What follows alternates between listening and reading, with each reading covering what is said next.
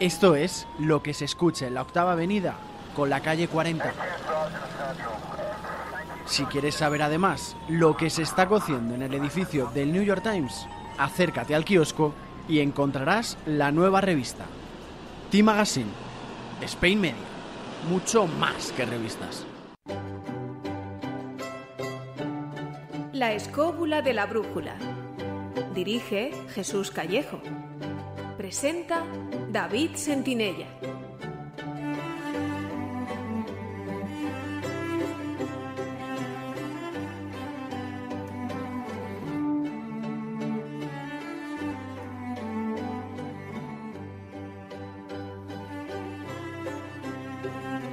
Saludos amigos, ¿qué tal estáis? Desde los estudios de Spain Media Radio en Madrid, sed bienvenidos a una nueva edición de La Escóbula de la Brújula.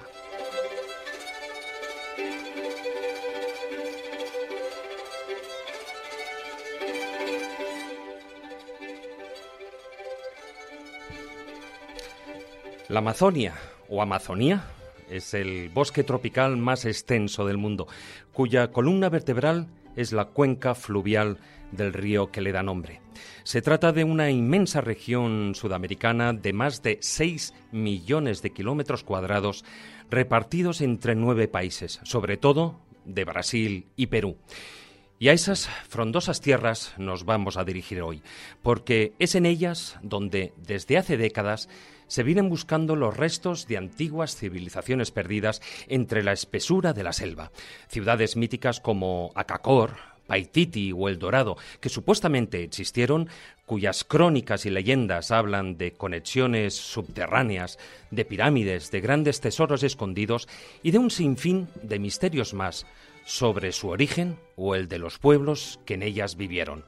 Un interesantísimo tema que iremos desgranando junto a nuestro invitado, el doctor Jesús Ejido, autor del ensayo Acacor, Verdades a Medias y Mentiras Incompletas. Por supuesto, en las secciones también abarcaremos la temática. Entraremos en el taller del pintor para hablar sobre algunos de los petroglifos que se hallan en la amplia zona amazónica, como los de Pucharo, en el margen del río Madre de Dios, o los de Boca Chaquimayo. Analizaremos los factores comunes que hay en su diseño y la influencia de estas manifestaciones de arte rupestre en la obra de pintores como, por ejemplo, Joan Miró. Con el Zorrón del Caminante nos desplazaremos hasta la localidad de Cañete, en la provincia de Cuenca, para hablar sobre la curiosa formación rocosa del cerro El Cabezuelo, lugar que encierra cierta polémica, especialmente desde que en el año 2011 surge la curiosa hipótesis de que se trata de una arcana pirámide. De ser así, de confirmarse, sería la única hallada en territorio español. Además, cambiaremos de tercio con alguna sorpresa. Hablaremos de una película especial, Lo que de verdad importa, un largometraje que se ha estrenado recientemente y cuya taquilla va al 100% a fines benéficos. Y lo haremos con su director y guionista, Paco Arango, que además lleva a cabo desde el año 2005 una fantástica iniciativa, la Fundación Aladina, que presta apoyo integral a los niños y adolescentes enfermos de cáncer para que nunca pierdan la sonrisa. Antes de entrar en materia, os recuerdo que podéis mandar vuestros comentarios, bien a través de Twitter, en nuestro perfil arroba escobuleros, también en nuestra página oficial de Facebook, La Escóbula de la Brújula, o también en nuestro recién estrenado canal en YouTube, donde podéis encontrar contenido audiovisual del programa.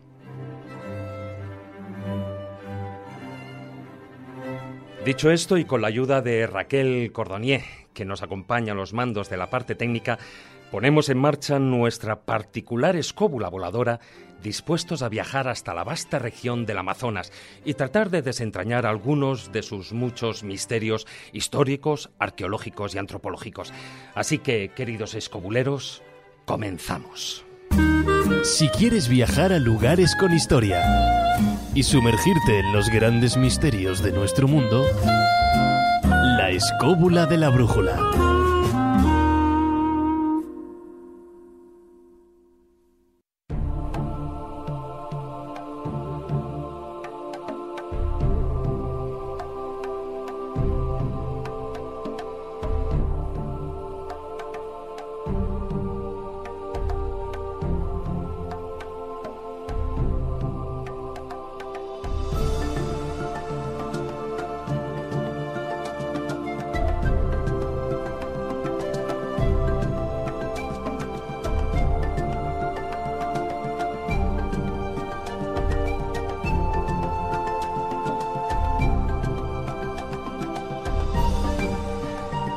Arrancamos los motores de nuestra escóbula voladora presentando a todo el equipo.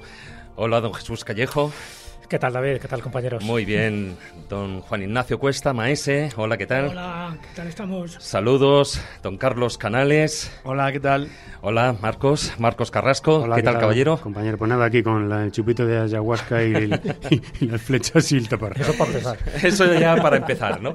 Bueno, una edición más en la que aunamos historia, arqueología, antropología y misterio y la muy plausible posibilidad de que existan vestigios aún por descubrir de esas antiguas civilizaciones de las que muchas veces hablamos. Bueno, yo creo que lo estamos aquí, salvo nuestro invitado, creo que soy el único que ha estado en el Amazonas. Yo estuve hace unos 20 años en el Amazonas. Bueno, estuve... los demás en espíritu. ¿eh? En espíritu, por eso digo, algo conozco, no mucho, evidentemente, porque estuve poco tiempo, pero estuve cuatro días en el Amazonas. Estuve en el famoso encuentro de las aguas, ¿no? del Río Negro y el Río Solimois. Por supuesto, estuve en Manaus, estuve un poco el famoso teatro, en fin, un poco recreando la historia de Fitzcarraldo, que me imagino que luego saldrá aquí. Y me llamó mucho la atención recorriendo los Igaripé, recorriendo pues multitud de esos afluentes del Amazonas y ahí te das cuenta que está claro que el Amazonas es más que un río, es el río de la vida, es un lugar donde todo cabe, donde la vida fluye, pero también la muerte. Y si no tienes mucho cuidado, lo que no ves es lo más peligroso. era... Claro, ya, ya, te veía yo rascándote constantemente. Era tremendo, era tremendo. Eh, había que dormir en hamacas y siempre era toda una aventura, incluso ir al servicio, ¿no? Porque te podías encontrar cualquier cosa. Pero lo recuerdo como una de las mejores experiencias de mi vida, aparte del calor, aparte de la humedad, es cierto que ahí te pones a prueba tu físico y hasta tu psíquico también, porque tienes que tener una mentalidad fuerte, ¿no? Para poder sobrevivir. Y eso que yo iba en buenas condiciones, me refiero, que yo no me aventuré ahí a, a ver qué pasa, ¿no? Íbamos con un guía, era un grupo muy pequeño, éramos solo seis, pero bueno, suficiente para, ya te digo, para darme cuenta que realmente en el Amazonas, claro que puede haber multitud de cosas ahí que no, que no sabemos, que puede haber pirámides enterradas a lo mejor cinco metros más allá y no las ves porque, porque la, la selva Por la es espesura, muy. ¿no?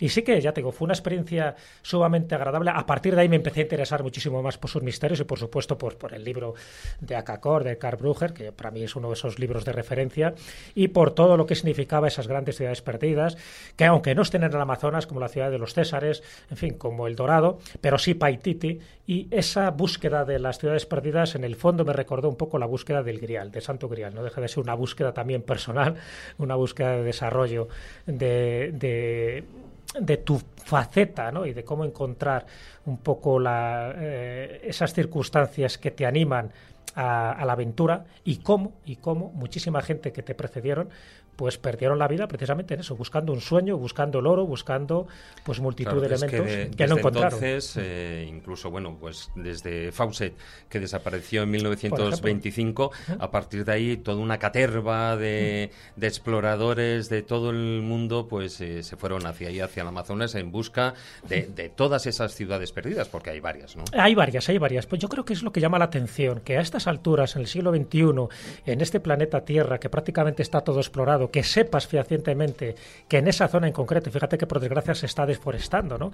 Hace muy poco, una noticia de hace eh, dos o tres años en el estado de Acre, en Brasil, eh, como deforestaron la zona, aparecieron geoglifos, o sea, cosas que habían desaparecido a lo largo del tiempo y que, gracias, que habían sido, ¿no? Totalmente camuflados y tapados por la, la, selva y cuando fue deforestada aparecieron, nada, una serie como de, de pozos, de hoyos, pero que luego en el aire formaban una, pues eso, una formación hexagonal, ¿no?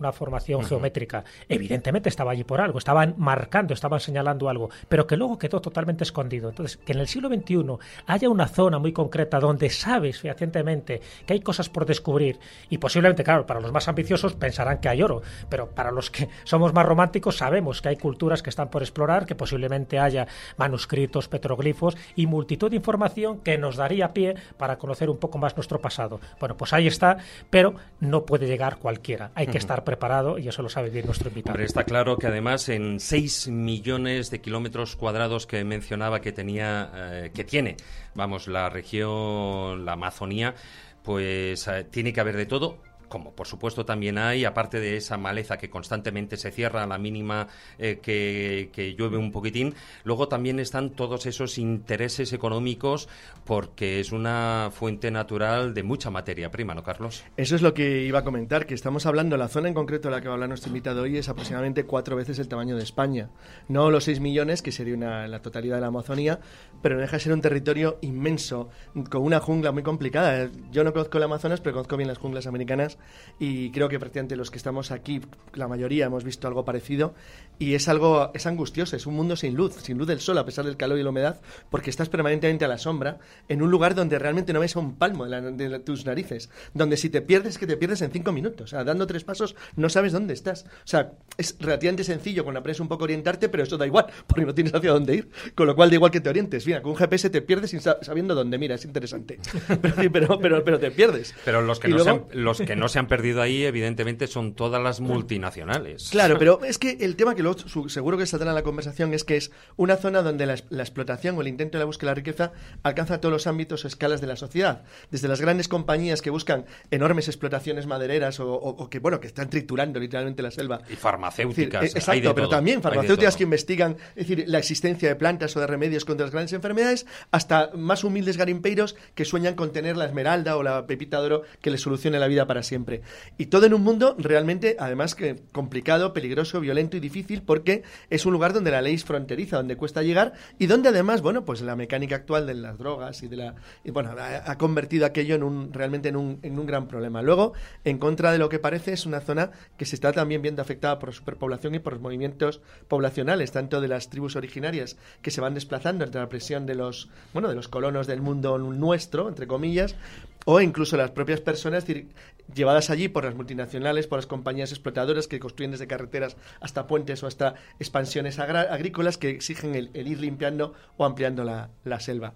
La verdad es que eh, claro que es posible que algo esté oculto allí y sobre todo es que los indicios de que pudiera existir una civilización no conocida que influyó de alguna manera que se encuentra en otro lado del contrafuerte andino es bastante más clara de lo que de lo que en principio podría parecer y que en este caso, en este caso al menos, sí da la sensación de que las leyendas ocultan una clarísima realidad. Además, eh, no solo las leyendas, sino que muchos, eh, por ejemplo, de los grabados, hoy hablaremos de algunos de ellos, de esos petroglifos, pero en muchos eh, lo que dicen las, las paredes que están, digamos, dibujadas, como dicen, ¿no? en la zona, em, pues son innumerables. hablaremos en el programa, por ejemplo, de Pucharo, ¿no, Marcos? Pero tanto Marcos aquí como, como Maese podéis comentar el digamos, la inmensa riqueza que supone eso a nivel, digamos, de, de petroglifos y de, no de esculturas, sino de, la parte esa rupestre, ¿no? De huellas rupestres. De huellas de, lo que dejaron las civilizaciones antiguas. Sí, de alguna forma ahí tenemos una, una, necesidad del hombre desde el punto de vista antropológico, como como lo ha comentado Carlos, es la necesidad de expresarse y de dejar un mensaje y de, y de, de algún modo mm, incluir todos esos códigos y, se pone de manifiesto la capacidad de abstraer del ser humano. Quiere decir que cómo podemos contar esto a las generaciones futuras con una serie de símbolos que nos metemos un poco pues, en, el, en el tema de lo que han hecho los egipcios, o los ideogramas, signos, señales, señales que significan algo. Es decir, yo de algún modo lo comparo ah, con la sonda Voyager que mandamos al espacio.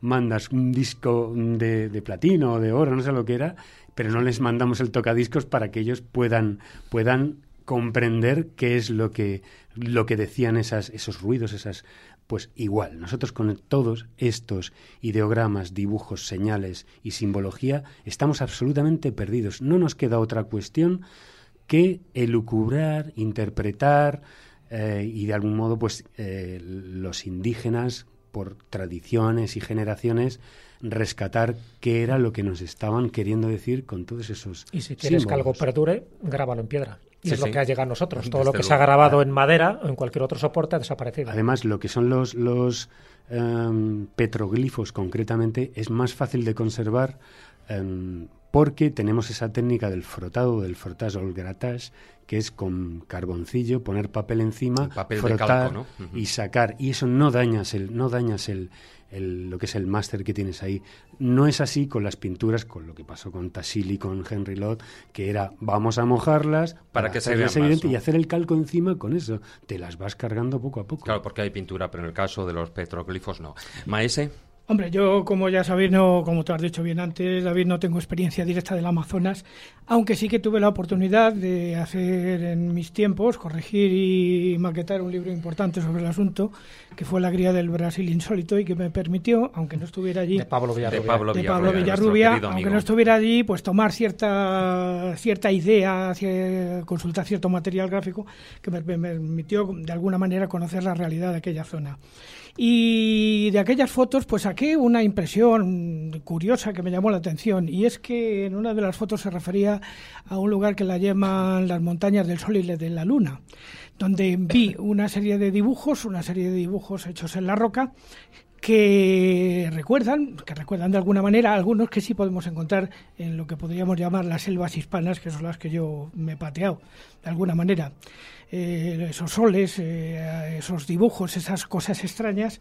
Eh, no sabemos por qué, pero tienen una cierta continuidad estilística con algunas que podemos encontrar aquí en serranías, como por ejemplo en la de Cuenca, en la zona de Villar del Humo y en algunos sitios parecidos. Es lo que estaba comentando Marcos, ¿no? Esos ideogramas, esos símbolos que mm, más que nunca podemos considerar internacionales, ¿no? Y que de, una manera u otra no sabemos cómo, pues pasaron de, continentes, cruzaron no, son símbolos universales, no hace falta que pasen. O sea, Ahí estaríamos hablando de lo que decía Jung, ¿no? De ese inconsciente colectivo, posiblemente. El sol es el sol y se representa de una cierta manera y no es difícil coincidir. Pero, hombre, la coincidencia al menos ya me llamó la atención en su momento. Eh, aquí también tenemos muchísimos petroglíficos. Petroglifos, por ejemplo, por poner un pequeño ejemplo, los que hay en Fozcoa, en la localidad Portugal. Eh, Portugal, portuguesa de Fozcoa, por ejemplo. Sí, pero que tiene su de alguna manera su hermana en Siega Verde que está justo al otro lado del Duero. Y, y, bueno, esa afección que el hombre ha tenido de captar el espíritu de los seres que le acompañaban de alguna manera y que tiene eh, indudablemente una función religiosa, porque mágico-religiosa, porque negarlo, ¿no? Sí, sí, está claro. Bueno, pues es el momento de, de, darle la bienvenida a nuestro invitado y nos acompaña Jesús Ejido. Bienvenido a la escóbula de la brújula. Muchas gracias por la invitación y muy buenas tardes a todos. Buenas, bueno, eres la verdad es que, además, lo veníamos hablando antes de empezar el programa, eres un viajero en toda regla. Eres doctor en medicina, especializado en medicina tropical y enfermedades eh, parasitarias. Has ejercido tu experiencia profesional tanto en España y Francia como en países africanos como Etiopía, Senegal, Cabo Verde, Guinea y coordinando también proyectos de cooperación internacional o también en países sudamericanos como Brasil, Perú o la Guayana francesa. ¿no? ¿Es difícil llevar a cabo esa labor médica en esas eh, zonas geográficas? Eh, es otra visión diferente de la sanidad. Eh, evidentemente, cuando tú eres médico, como llaman médico de, de, de Bux, como dicen los franceses, médico de, de selva, no, no puedes decir, no, no, yo soy médico generalista, pero yo no veo cardiología, ni cojo partos, ni veo mujeres embarazadas, ni niños. Eres médico para todo y, tienes que meterte en todos los fergados que te puedes meter. Estás solo y como decía un paciente, mire, entre mi mujer que está muriéndose y Dios está usted en medio, entonces haga lo que haga, será bien, porque si no se va a morir.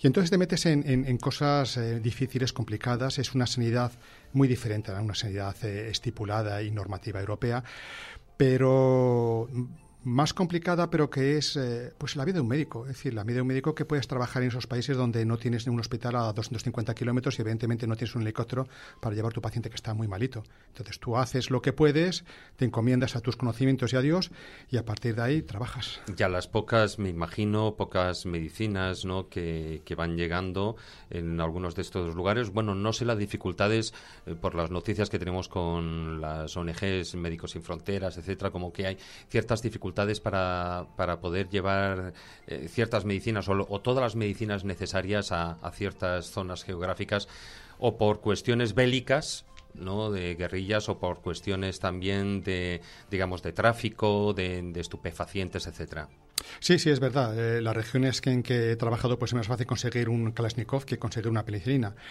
Es verdad que tienes tu arsenal uh, terapéutico en la mano, en tu bolsillo, las cosas, uh, sobre todo antibióticos, y es verdad que aprendes mucho, muchísimo de, de, la medicina popular, de las medicinas, de las plantas medicinales y de los chamanes que están allí. Es decir, uh -huh. eh, yo he aprendido de chamanes que me decían cómo curar enfermedades y, y he hecho tratamientos poco ortodoxos, pero cuando uno no tiene nada y, y, lo único que tiene es una información que no sabe si bien o mal, eh, tiene que aplicar lo que tiene en ese momento y evidentemente pues lo, lo aplicas y, y puede ser que no sea una medicina muy reglada y que sea un poco ortodoxa, pero bueno, yo soy un poco heterodoxo también esa medicina. Cuando alguien como tú, Jesús, ejerce esa medicina, ¿no? medicina tropical, en lugares de lo más insospechados, tanto en África como en Sudamérica, no solo haces una labor de médico, sino también de antropólogo, también de arqueólogo, porque tienes una curiosidad infinita y eso es lo que te ha permitido también indagar ¿no? sobre las costumbres, sobre la endografía, sobre la cultura, sobre las leyendas, y habrás encontrado cosas, cosas rarísimas.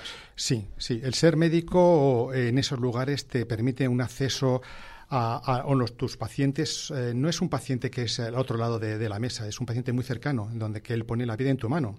Con lo cual, eh, la relación es muy, muy estrecha. El paciente luego es ya tu compañero, tu amigo, tu, tu persona de confianza, pues el que me llevaba la canoa, el, el, motorista, pues era paciente mío, le trataba y él te contaba pues todo lo que sabía de una manera espontánea, sin necesidad de preguntar, sin necesidad de, ir haciendo preguntas especiales sobre algo. Y te va contando cosas muy interesantes y sobre todo en la comunidad al ser aceptado, eso es importante, al ser aceptado, porque recuerdo bien, por ejemplo, ahora estamos hablando de los periódicos de Pucharo, en Pucharo eh, hay una pequeña ciudad enfrente que se llama Sintuya, Sintuya eh, es difícil encontrar en los mapas, pero bueno, se puede encontrar. Yo era médico en esa comunidad durante casi seis meses, casi un año. Yo me acuerdo que cuando entré a esa comunidad yo era el gringo que llegaba médico y entonces me dijeron los, los uh, indígenas de la comunidad, que eran amaracaires, me dijeron, mire usted, usted entra aquí, nosotros esperamos un mes, si nadie se muere, usted es médico bueno y puede actuar. Pero como se muere alguien, deja ya aquí, ya puede salir corriendo. Y Hace el sí, testamento. Sí, sí, yo estuve un mes esperando que no se muriese nadie. Oye, es un buen sistema de trabajo sobre presión, eso estimula el carácter y tal. Oye, absolutamente. Decía, yo tuve la suerte que no se murió nadie en ese mes y, y, pude trabajar allí como médico, pero si se muere alguien, yo estoy aquí de vuelta. ¿eh? ¿El brazo que te falta? bueno, Jesús, aparte, como estaba diciendo también Jesús Callejo, además, en paralelo a, a esa faceta médica, te has interesado especialmente por los restos de las antiguas civilizaciones que permanecieron en la Amazonía, que has tenido la oportunidad de indagar y estudiar in situ y que has plasmado en tus libros. El último, pues, Acacor, Verdades a medias y mentiras incompletas. ¿Cómo surge ese interés? De una forma muy extraña. Es decir, más o menos, yo, yo he estado estudiando, he visitado muchos países, sobre todo en Sudamérica es donde más he trabajado, y resulta que me ha tocado trabajar, o de una forma yo he elegido ese trabajo frente a otras cosas, en lugares donde el libro de Carl Brugge lo relata. Eh, por ejemplo, yo estuve trabajando en el Río Negro, en eh, Santa Isabel do Río Negro, y me dijeron, oye, un día eh, yo estaba allí como médico, mm, fui a trabajar con una ONG local que se llamaba Secoya, y me dijeron, oye, mm, estamos trabajando en el Río Negro, ¿te interesaría mm, ir a trabajar a un río que se llama Padaweri? Bueno, eh, puede ser que suene muy raro ese río, pero es el río, lo recorrió el famoso Tatuncanarán, y ese es el río donde está esas famosas pirámides de Tatuncanara. Ese río se llama Padaweri, Padaweri en el lenguaje actual. En el lenguaje de las gentes nativas que viven allí, que son los Yanomamis, se llama Nemotoptori, que quiere decir el río de las tortugas. De alguna forma, eh, yo estuve viviendo en Barcelos, estuve viviendo en Río Branco, estuve viviendo en zonas donde Carl Brugge estuvo y de alguna forma cuando yo descubrí ese libro Carl Brugge y yo viví en unos sitios, pude hablar con personas que conocieron a esas personas, que me hablaron de cómo eran, de cómo se iban para un lado, de cómo hacían, lo que hacían y su parecer sobre ellas. Es decir, que mm, hay una mano, no sé si divina o humana, pero una mano que me ha hecho seguir los pasos de, de esta gente trabajando como simple médico en zonas donde había una una serie de misterios de vamos a hablar, una serie de, cosas extrañas. Estás hablando de Karl Brugger, era un periodista alemán eh, que interesado en, estas lides eh, antropológicas y arqueológicas, que estuvo allí en Brasil, que escribió un famoso libro, un bestseller durante años, que era Crónica de Acacor, un libro que además en sí ha llevado mucha polémica, del que hoy hablaremos ampliamente. Pero ¿tú crees realmente que em, existen, aparte de lo que tú hayas podido, te hayan podido contar, ¿no? Eh, la gentes de, de, la región, ¿no? los propios habitantes. ¿Tú crees que realmente eh, allí existió esa, esas antigua, esa antigua civilización, sobre todo, porque podríamos hablar de diferentes, pero una como una antigua civilización más de lo que podríamos llamar un imperio eh, Amazonia.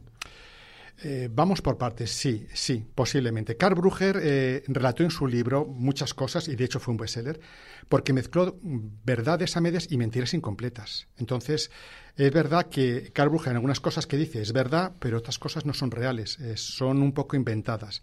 Entonces, en esa mezcla...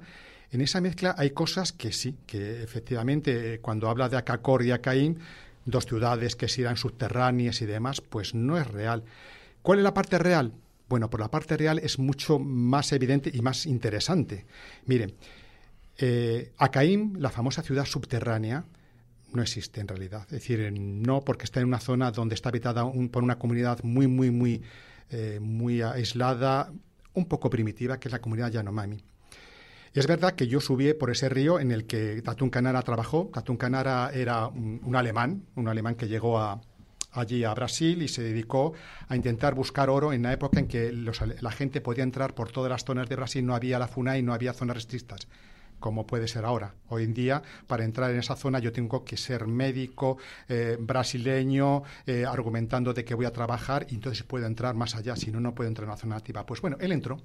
Y él entró con unos compañeros que no nombran el río, pero eran yanomamis, eran indígenas yanomamis y eran sus porteadores. Y él buscó oro en ese río.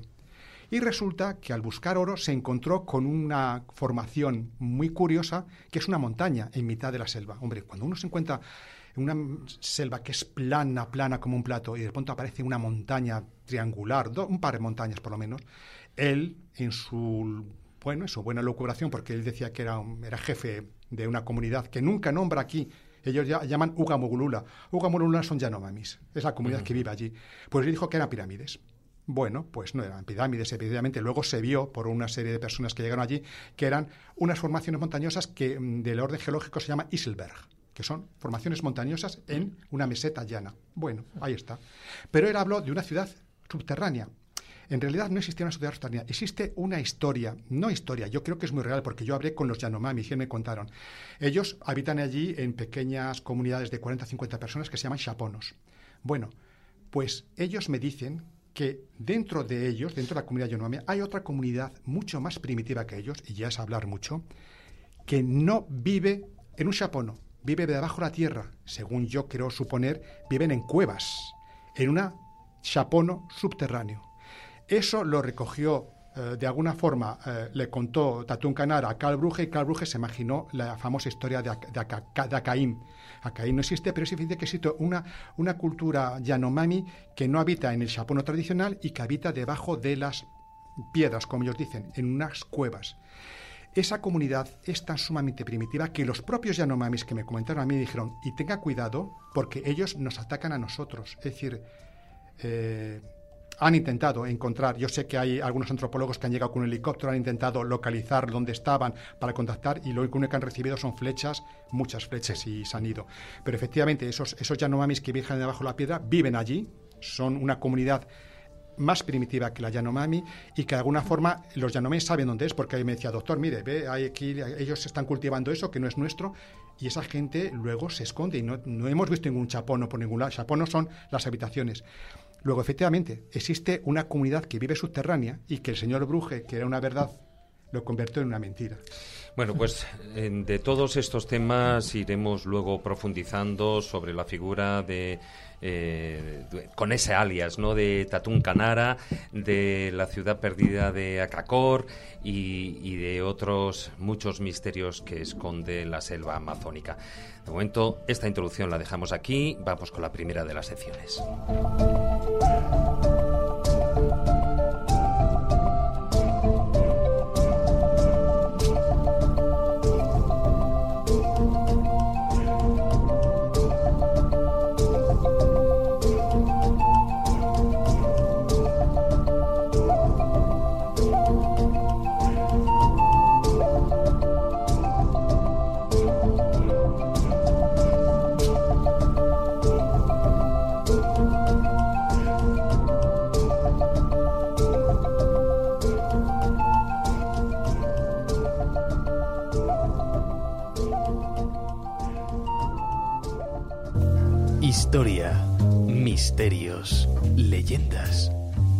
Lugares mágicos.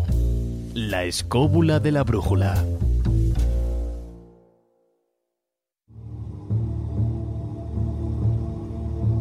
El taller del pintor.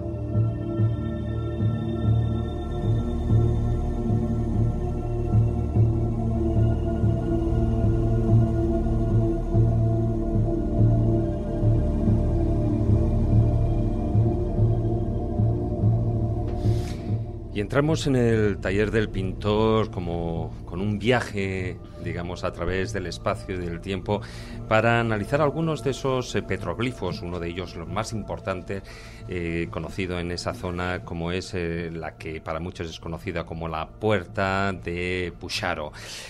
Marcos, la verdad es que bueno es un mural impresionante con ideogramas, con símbolos que, bueno, no sé si hay tiempo suficiente como para analizarlo, pero lo vamos a intentar al menos esquemáticamente.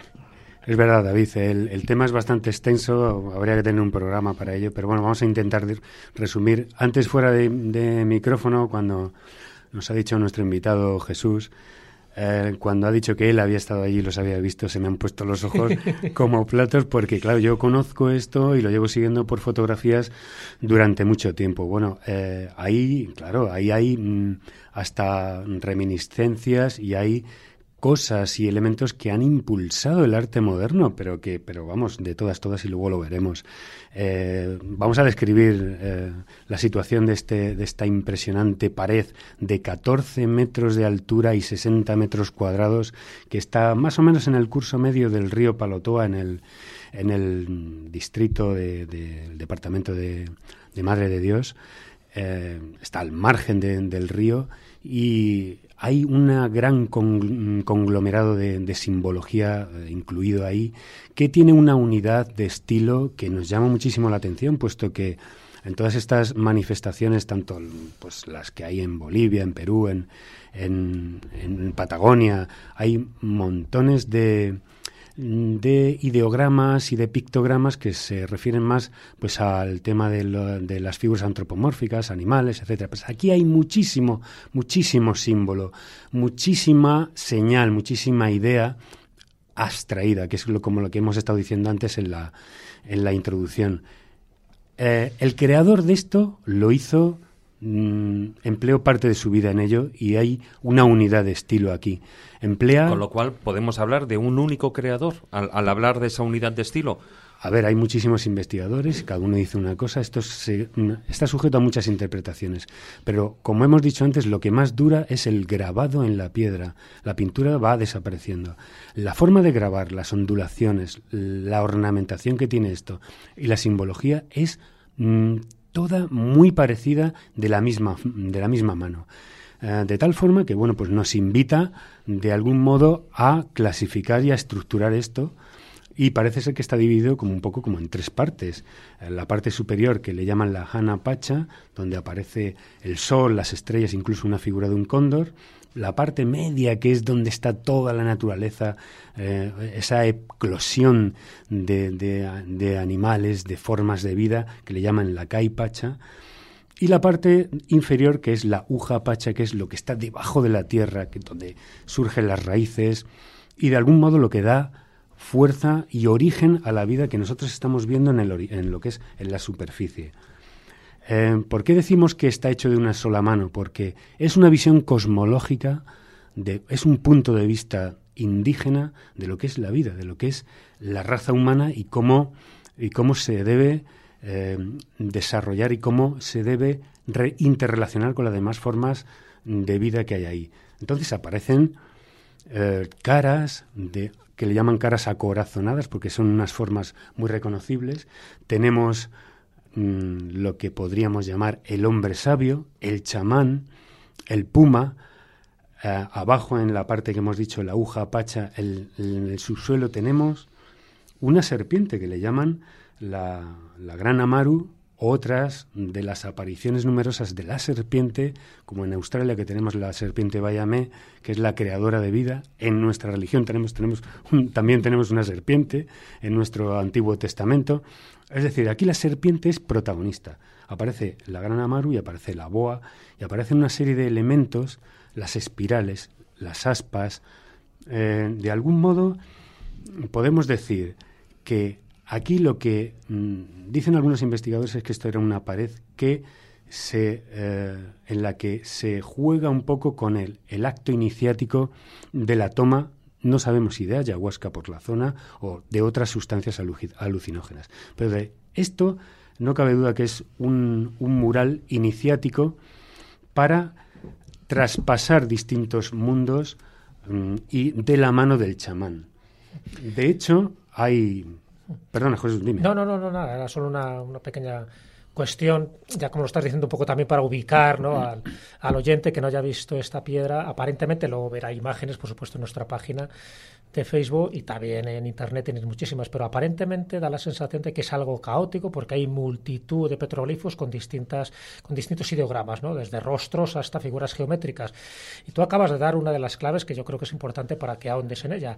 Aparentemente es un caos, pero que tiene una organización interna. Lo que pasa es que a nivel consciente parece que no encuentras una lógica, una coherencia, pero a nivel inconsciente, es decir, posiblemente tras la ingesta de alguna de las plantas de poder, accedes al mecanismo, al código de esa piedra de poder, porque en el fondo, tú lo has dicho bien, es como un muro iniciático, es como una enseñanza que tú tienes que saber interpretar, y para saber interpretar, por los sentidos ordinarios da la sensación que no.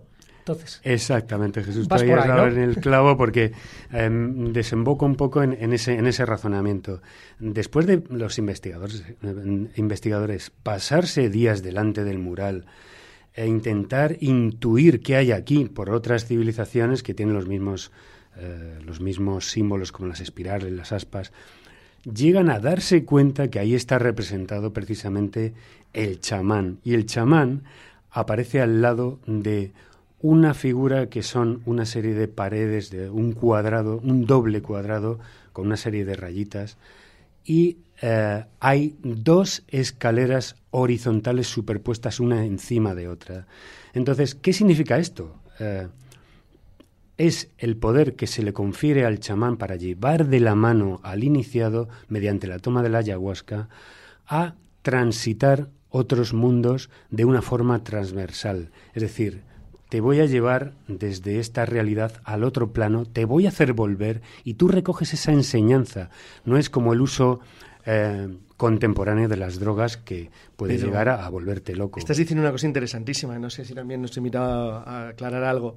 Cuando he visto las fotografías por primera vez, una cosa que me llama mucha atención, y creo que todos más o menos que estamos aquí hemos visto petroglifos muchísimas veces, y aquí hay una cosa muy interesante, y es que en vez de parecer la anotación de un recuerdo, de un mensaje, estaba pensando, fíjate que más tonta, en las pizarras de Diego Álvaro, en una cosa de, la, de 500, 600 años antes de Cristo en España, y viendo esto, esto tiene una estructura que, de verdad que habéis apuntado, no sé, supongo, lo has, muy bien, porque supongo que alguien ya lo habrá dicho en algún momento, pero da la enorme sensación de que quien colocó esto eh, estaba dando un elemento de codificación. Esto parece un código, tiene un orden, tiene una estructura lógica y está marcado como una especie de ruta. Aquí hay un sendero de visión. Entonces está claro que hay algo que nos falta, que a lo mejor es lo que tú dices, algún elemento de hierba o algún elemento alucinógeno, algún elemento de enseñanza o de formación por parte del chamán a sus, a sus iniciados o a la gente que estaba en conocimiento de la verdad, mm. que en el momento que se conectaban con la pared era como, como un código, como ver un cine, como ver una, algo que nosotros no vemos, pero, que parece tener un sentido muy lógico. Pero lo hay, De orden, de marca, de número. Hay una estructura, hay una estructura. Bueno, Hasta eh, matemática. Me, baso, por ejemplo, en el un documental de Darío Herreros, que es un cineasta que lo ha estudiado y ha estado allí días, lo has estado filmando. Precisamente la estructura de que tú hablas parece algo inconexo, pero realmente la cara de el hombre sabio, digo el hombre sabio porque, fijaos, esto lo vais a ver en la página nuestra de Facebook, hace esa cara en forma de corazón y es una cara con dos ojos, una nariz y una boca y auras de energía y que salen de su cara, de su cabeza y pone dos ojos más, quiero decir que el, que, este hombre de conocimiento ve mucho más allá. Entonces, ¿dónde lo coloca? No lo coloca en, una, en un triángulo mm. toda esa formación con el vértice arriba de yo domino toda la naturaleza, sino al revés, coloca el vértice de ese hombre abajo y domina toda la naturaleza que sale todo el sistema de reproducción, el bien y el mal, eh, el hombre, el chamán. Eh, todo eso tiene una estructura de un triángulo que se repite y abarca toda esa naturaleza que ya os digo, tiene encima, encima una cruz gamada, una cruz gamada que significa el universo, el giro del universo, el desarrollo del universo. Entonces, hay, hay un orden aquí, hay un caos mm, aparentemente eh, desestructurado desde el punto de vista eh, conceptual y contemporáneo, pero desde el punto de vista del indígena sabe lo que está viendo y le lleva de la mano hasta ese mundo en el que el hombre está eh, en, la, en el vértice inferior de ese triángulo, muy apegado a la Tierra y proyecta hacia el universo toda esa cosmología. En realidad, ¿esto qué es? Es una catedral, es una capilla sistina de una cosmología, de una explicación del universo que nosotros ya hemos perdido y podemos coger retazos y llegar a poder interpretar. Tú lo has dicho, puede ser una catedral, un mapa, eh, una puerta dimensional. Me interesaría mucho saber la opinión de nuestro querido invitado, ¿no? mi tocayo Jesús Ejido. ¿Qué opinas tú de...? Bueno, eh, yo tuve la suerte de, trabajar al lado. Es decir, yo los fines de semana me iba a Pucharo.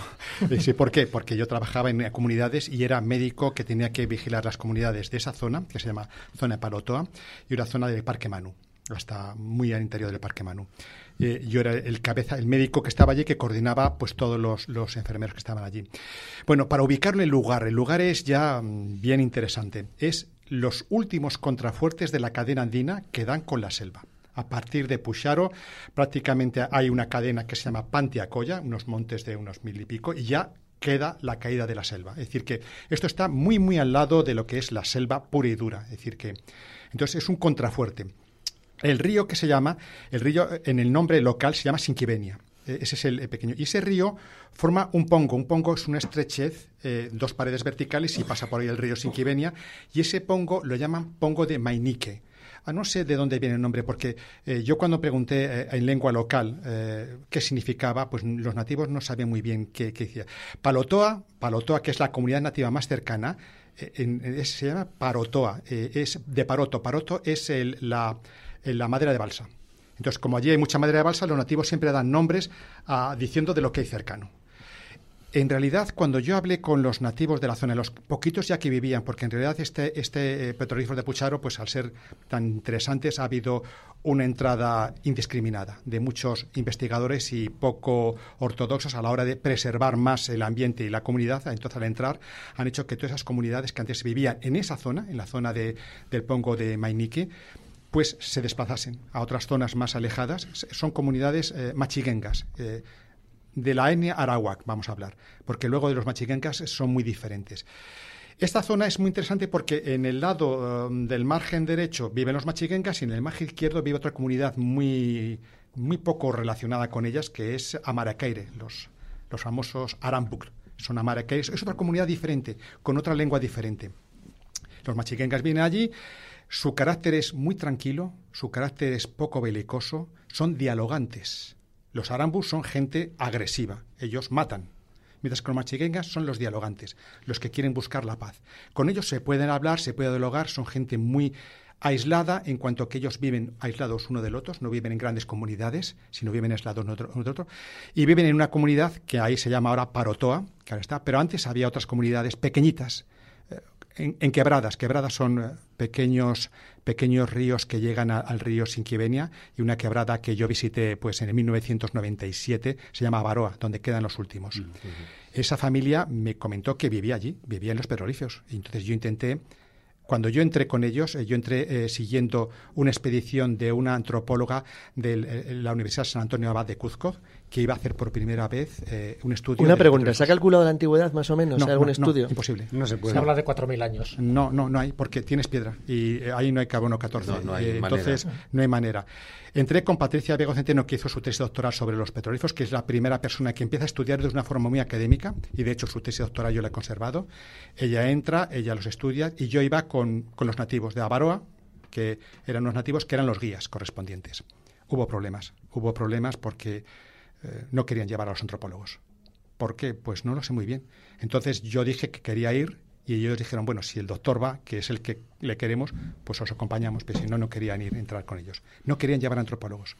Bueno, entramos allí, hicimos el calco de todas las estructuras y eh, los nativos, eh, yo tenía un nativo que se llamaba, bueno, tenía un nombre, pero él se llamaba Japón. ¿Por qué? Pues muy fácil. Hubo un antropólogo japonés que entró en la zona que se llama eh, Yoshiyaru Shekino, en 1980 y algo, es un antropólogo, era un aventurero, de hecho tiene una página web, creo, y él entró allí, él entró con los machiguencas e hizo fotografías cuando aún aquello era más virgen. Entonces él entró en contacto con verdaderamente las personas que luego yo entré en contacto posteriormente que fueron desplazadas. Ellos me dijeron que ellos no conocían grabados en piedra. Ellos consideraban aquel sitio medio religioso, medio peligroso. Tenían miedo. No le gustaba ir porque dice que eso era ajenos a ello y que a veces hacía una especie de ritos que era pintar de blanco todos los petroglifos, lo metían en pintura blanca como un sentido de adoración, pero esos petroglifos son preincaicos y yo diría que precolombinos. Es decir, imposible, es, es como un flash de, locura, de piedra grabada en un sitio aislado absolutamente para ir allí. No es un sitio turístico, bueno, ahora, ahora habrá, pero para entrar allí había que tener muchas narices. Yo llegué picado por todos los mosquitos imaginables, mojado hasta la coronilla porque tenía que pasar los ríos y los pasabas andando, casi me lleva uno por delante. Claro, porque cuando tú decías que tú estabas al lado, al lado significa unos cuantos kilómetros de selva. unos dos días de selva, sí. Dos días de selva. medio, dos días. Que para el que no tenga experiencia es una cosa de lo más agradable. todo, todo hace ruido, todo pincha, muerde, pica. Pero bueno, era muy amable. Yo, yo iba a la comunidad de Palotoa, hacía noche allí, me llevaba en la, campaña, la cabana comunal, y luego me iba a la quebrada Baro, hacía noche allí en la, en la cabaña comunal, que me dejaban dormir amablemente, aunque había muchas cucarachas. Y yo dije, tienen que hacer algo. Justo. bueno, unos visitantes. Menos mal que era el lugar donde descansabas. Ese era el bueno. Sí, pero, si vas al mal. Bueno, bueno, eran cucarachas, tampoco me iban a comer. Y luego ibas andando eh, por mitad de la selva. No había, había una trocha que llaman un camino que yo decía, no sé cómo ven aquí un camino, y llegabas a aquel, aquel sitio que, que, estaba cubierto un poquito de vegetación, y claro, cuando decías, dices, pero qué, qué, loco, qué loco, viene aquí, se pone a grabar a la piedra estas cosas rarísimas, y luego se va y lo deja. No hay hmm. nada más. Bueno, no hay nada más, entre comillas. Hay más. Hay más, hay más, pero eh, luego lo, continuaremos hablando. Eh, Marcos, para terminar la sección. Para terminar, sencillamente decirte, David, que eh, echad, por favor, oyentes, un vistazo a la obra Constelaciones de, del año de los años 40 de Joan Miró, que recoge, y también el tema levantino y de, de la pintura esquemática, que es universal todo ese tipo de diálogo que son eh, ojos, aspas, estrellas, círculos concéntricos, espirales, y crea una obra maravillosa porque tiene ese mismo sentimiento para con la tierra de coger eh, esa, esa, sensación ancestral de vibrar con la, con, con, la naturaleza que tenían los, los indígenas, la traslada y sale una obra absolutamente moderna que luego mm, la, la refleja Kandinsky, la refleja Paul Klee, la reflejan muchos artistas y fijaos, todo eso esa influencia de todas estas manifestaciones rupestres. Incluso yo diría que no es que, que es exactamente, está inscrito en el ADN humano el poderse. Incluso tú le das a un niño un papel, le dice, dibújame el sol, y que te hace un, un, círculo con rayitos, con un aspa, un corazoncito, una espiral. Esos son símbolos que están escritos en el ADN humano. Si tú te vas al hombre primitivo de Levi Brul, ahí te lo explica muy bien es antes la función de la abstracción en la representación que la función de la representación propia. De alguna manera porque es un sentimiento y una sensación, que más mágico que pueda haber que en un ser que todavía no habla, ¿eh? represente ese tipo de símbolos como una, forma de sentimiento interior de lo que está percibiendo antes de ser un ser racional. Claro. Es decir, es más, es más posterior incluso las cuevas de Altamira con los bisontes mm, tan figurativos y tan próximos a la realidad. Eso ya es una depuración de un lenguaje que se quiere parecer a, Ahí estamos hablando mm, lo que hoy en día conocemos más como un arte abstracto, ¿no? Totalmente. O Bueno, pues eh, todas estas imágenes eh, las podéis ver, por supuesto, como estaba diciendo Marcos, en nuestro canal de, en Facebook, en nuestra página oficial de Facebook, como también en nuestro recién estrenado canal en YouTube, donde podréis ver todas estas intervenciones, también algunas de ellas en vídeo y con las imágenes. Muchas gracias, Marcos. Continuamos con el programa.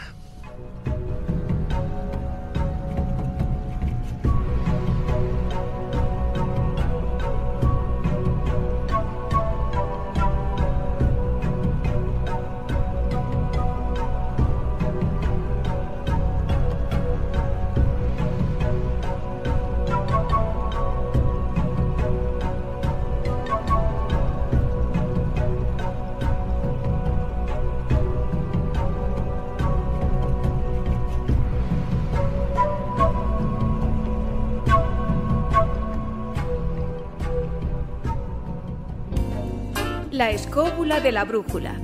Dirige Jesús Callejo. Presenta David Sentinella.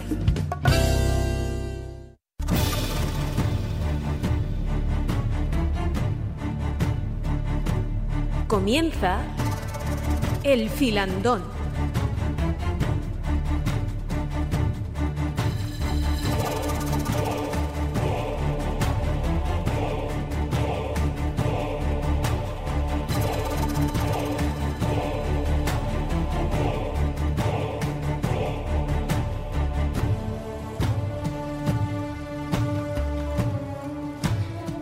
Empezamos el filandón, como habíamos apuntado al principio, en 1925 el explorador británico, el coronel Percy Harrison Fawcett, conocido como el coronel Fawcett, no, bueno, pues desaparecía en la selva amazónica, en lo que ya es denominado el infierno verde, bajo, bueno, cuanto menos misteriosas circunstancias, tratando de descubrir, pues bueno, lo que era una civilización perdida. Tras sus pasos, bueno, legiones de exploradores de todo el mundo se interesarían eh, por toda la apasionante historia del manuscrito 512, por las minas perdidas de Moribeca y esa misteriosa ciudad Z. Eh, Jesús, eh, para ti fue, bueno, pues todas estas búsquedas del coronel Fawcett, el inicio de, esa, de esa búsqueda de los exploradores y de la arqueología por intentar encontrar esas ciudades perdidas en la Amazonia? Bueno, eh, yo Fawcett lo leí, de, me llegó a, las manos el libro de Fawcett, pues fue muy pequeño, tenía 10 años en la Biblioteca Nacional y cayó de una forma muy extraña. Es verdad que yo he trabajado en una zona donde Fawcett trabajó. Fawcett fue primero contratado para trabajar en la delimitación de fronteras entre Perú y Bolivia. Oh. En una época en que eh, esa frontera era muy peligrosa. Y la frontera de Perú y Bolivia es Madre de Dios, Benín. Él entró por allí, entró en unas ciudades que yo he visitado, sobre todo en la parte boliviana, menos en la parte peruana. Y, bueno, eh, leí el relato perfectamente. Yo luego seguí, seguí un poco la historia de este, de este explorador, muy interesante. Yo creo que, igual que, que Carl Brugger en su momento hizo cosas, Fauste también digo. Y es verdad que, bueno, pues sí, he, leído el manuscrito 512, que está en portugués, he consultado sus fuentes. En tu libro lo tienes traducido, ese sí, bueno, sí, está traducido en inglés. Yo tengo traducido una traducción al, español. Yo creo que ya había todo este, pero ese, ese 512, ese manuscrito tiene mucha historia, muchas historias que también no, es, verdad ni mentira. Uh nombra, nombra muchas cosas que. Sí, perdona, Jesús, quería apuntar. Bueno, ya eh, hacia 1865, precisamente fue Sir eh, Richard Francis Barton, Richard Barton, método de Francis para diferenciarlo, por supuesto, del famoso actor. Él ya incluye en su libro en Exploraciones de los Altiplanos de Brasil, lo que posiblemente sea la primera traducción en, Europa del, manuscrito 512. Además, creo que hecho por su mujer. Sí, por la mujer de, inglés, eh, sí, sí, de Barton. Barton. Es verdad, uno puede leer, yo he leído ese libro, ese libro es un libro, Barton se interesó mucho por las minas de diamantes, por la producción minera de Brasil, y es verdad que al final del libro hay, hay una reseña y una traducción a pie de página de, ese manuscrito, o el manuscrito 512. No, eh, eh, en verdad, ese manuscrito fue descrito por primera vez por la Sociedad Geográfica Brasileña, Instituto Geográfico de Brasil, en 1700 y algo por un, uh, un, canónigo que se llama Barbosa, que era el director, y que en la tercera reunión él dice, oye, que hemos encontrado en, en, Río de Janeiro, el Biblioteca Nacional, un manuscrito, él lo edita, edita eh, todo, todo el manuscrito y sobre todo una serie de, mm, de, anotaciones que hace el señor de manuscrito que en principio no se conocía y luego se sabe quién es, que era un capitán Moore, que es el, que hizo la expedición, que él encontró en la ciudad eh, una serie de anotaciones que dicen que si era en lengua griega o en qué otra lengua y están interesados en esa serie de anotaciones que, eh, que, le envían a varios lingüistas para saber si esas anotaciones quieren significar alguna cosa. Él, él relata una ciudad y describe una ciudad curiosamente muy parecida a la de la Cacor. Eh, si uno ve la, ciudad de Cacor, tiene muchas similitudes con la, la ciudad del manuscrito 512. Luego ahí está que encontró ciudad. La historia de, ese manuscrito muy complicada y las minas de Murebieca, pues es una historia apasionante. Yo lo relato en el libro. Las minas de Murebieca es una historia de los primeros desbravadores de Brasil, los primeros señores, Belinchordia de Moreira, cómo entra, cómo encuentra unas minas de plata, cómo no quieren darle las minas de plata etcétera, y a partir de que se esconden esas minas de plata, empieza a ver los bandeirantes, que son... ese es uno de los planes que iba a comentar, que es que uno de los planes de los bandeirantes, los primeros aventureros que penetran en el interior del Mato Grosso y de la jungla amazónica brasileña, eh, tenían dos costumbres muy buenas. Una, eran rapiñadores muy poderosos, obtenía que buscaban botín y dinero, y lo que no iban a hacer nunca es contarlo por escrito. O sea, no se les ocurría ni que de casualidad, con lo cual hemos perdido una fuente enorme de información por si se sabe que las incursiones bandeirantes llegan hasta lo muy hasta en lugares muy profundos de la Amazonía, mucho más allá del Mato Grosso y de la zona de Minas Gerais. Entonces, eso es una cosa que algún día algún día se irá conociendo porque poco a poco estoy seguro que irán apareciendo desde restos, de restos arqueológicos, que algo, algo aparecerá hasta algún documento algo que recuerde porque sí documentaban porque les interesaba por si la como hacían los conquistadores españoles, por si luego era interesante algo que hubieras encontrado, algún elemento de referencia, algún punto que te pudiera servir para volver al mismo lugar, como quien echa amiguitas de pan en un, en un camino. La verdad es que la historia de los bandeirantes era para un programa, ¿eh? Muy fantástico. Sí, sí. Eh, esta historia de este bandeirante, eh, de que entró, eh, es verdad que ellos no hacían un relato escrito, ellos hacían roteiros. Roteros es pues, las indicaciones de cómo podías llegar, pero en un lenguaje muy difícil de, de ver. bueno, este señor parece ser que lo que quiso hacer es que él quería. Encontraron algo en esa ciudad, o en si había o no había una ciudad, encontraron algo de dinero, algo de oro, y encontraron unas minas encontrar unas minas de oro que lo narran con una cachoeira y demás. Y con este relato, él, eh, la persona que era este, este capitán, lo que quería era buscar patrocinadores. Vamos a ver, yo quiero volver y ¿cómo voy a volver? Pues alguien que me pague para... Un capitalista que ponga el dinero. Exacto. Él, ese relato, buscando eso, un patrocinador. Ese, ese manuscrito quedó, esas 10 páginas quedaron almacenadas y dije, bueno, nadie se la cree, ahí te quedas.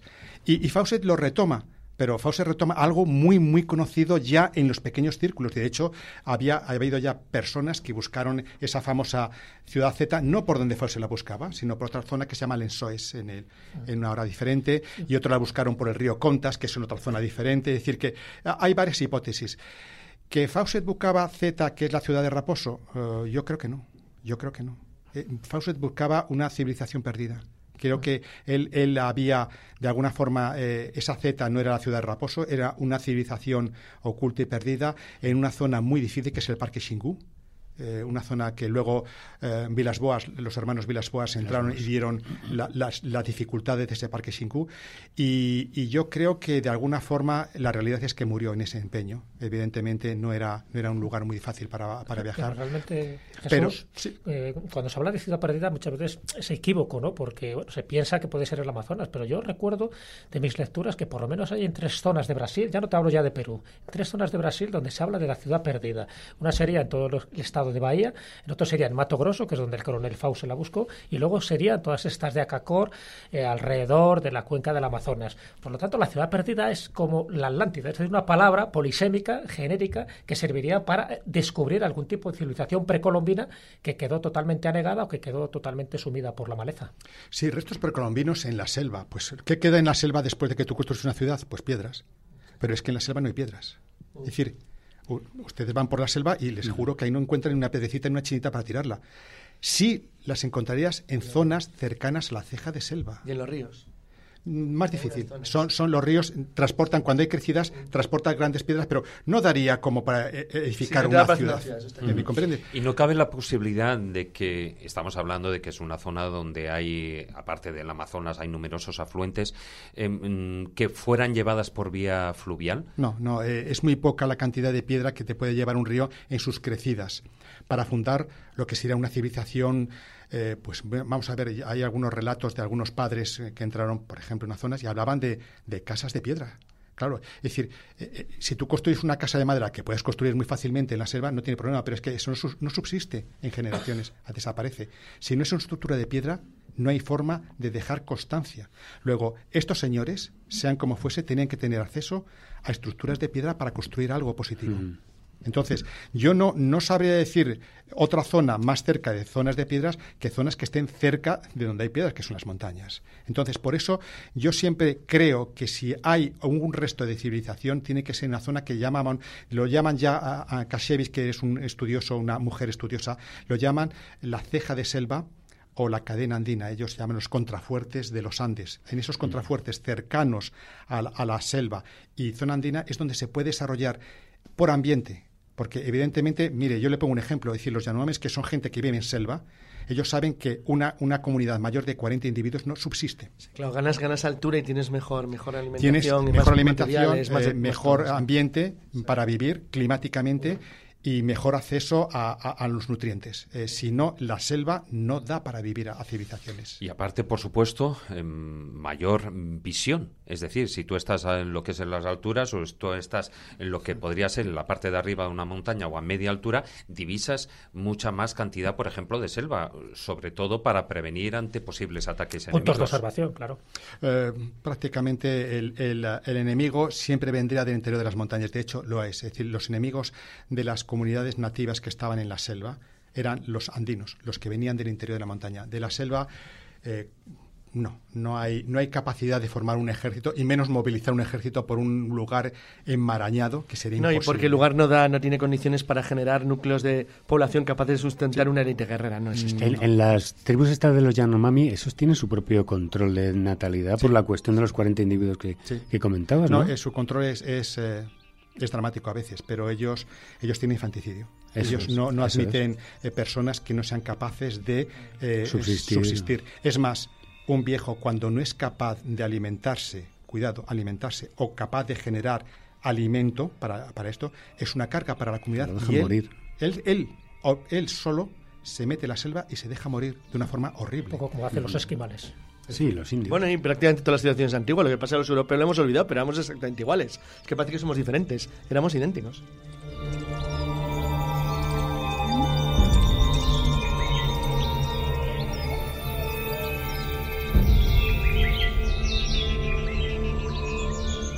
Antes de profundizar en, en, el tema de lo que es la ciudad perdida de Acacor, en esas crónicas de Brugger, Em, ¿No cabría la posibilidad, y estaríamos hablando de que esta supuesta civilización o civilizaciones o, ciudades imperio em, fueran anteriores, mucho más anteriores a lo que podríamos entender hoy en día de como época precolombina y que la situación en la zona, la, situación climática y vegetal no fuera la que hoy en día vemos?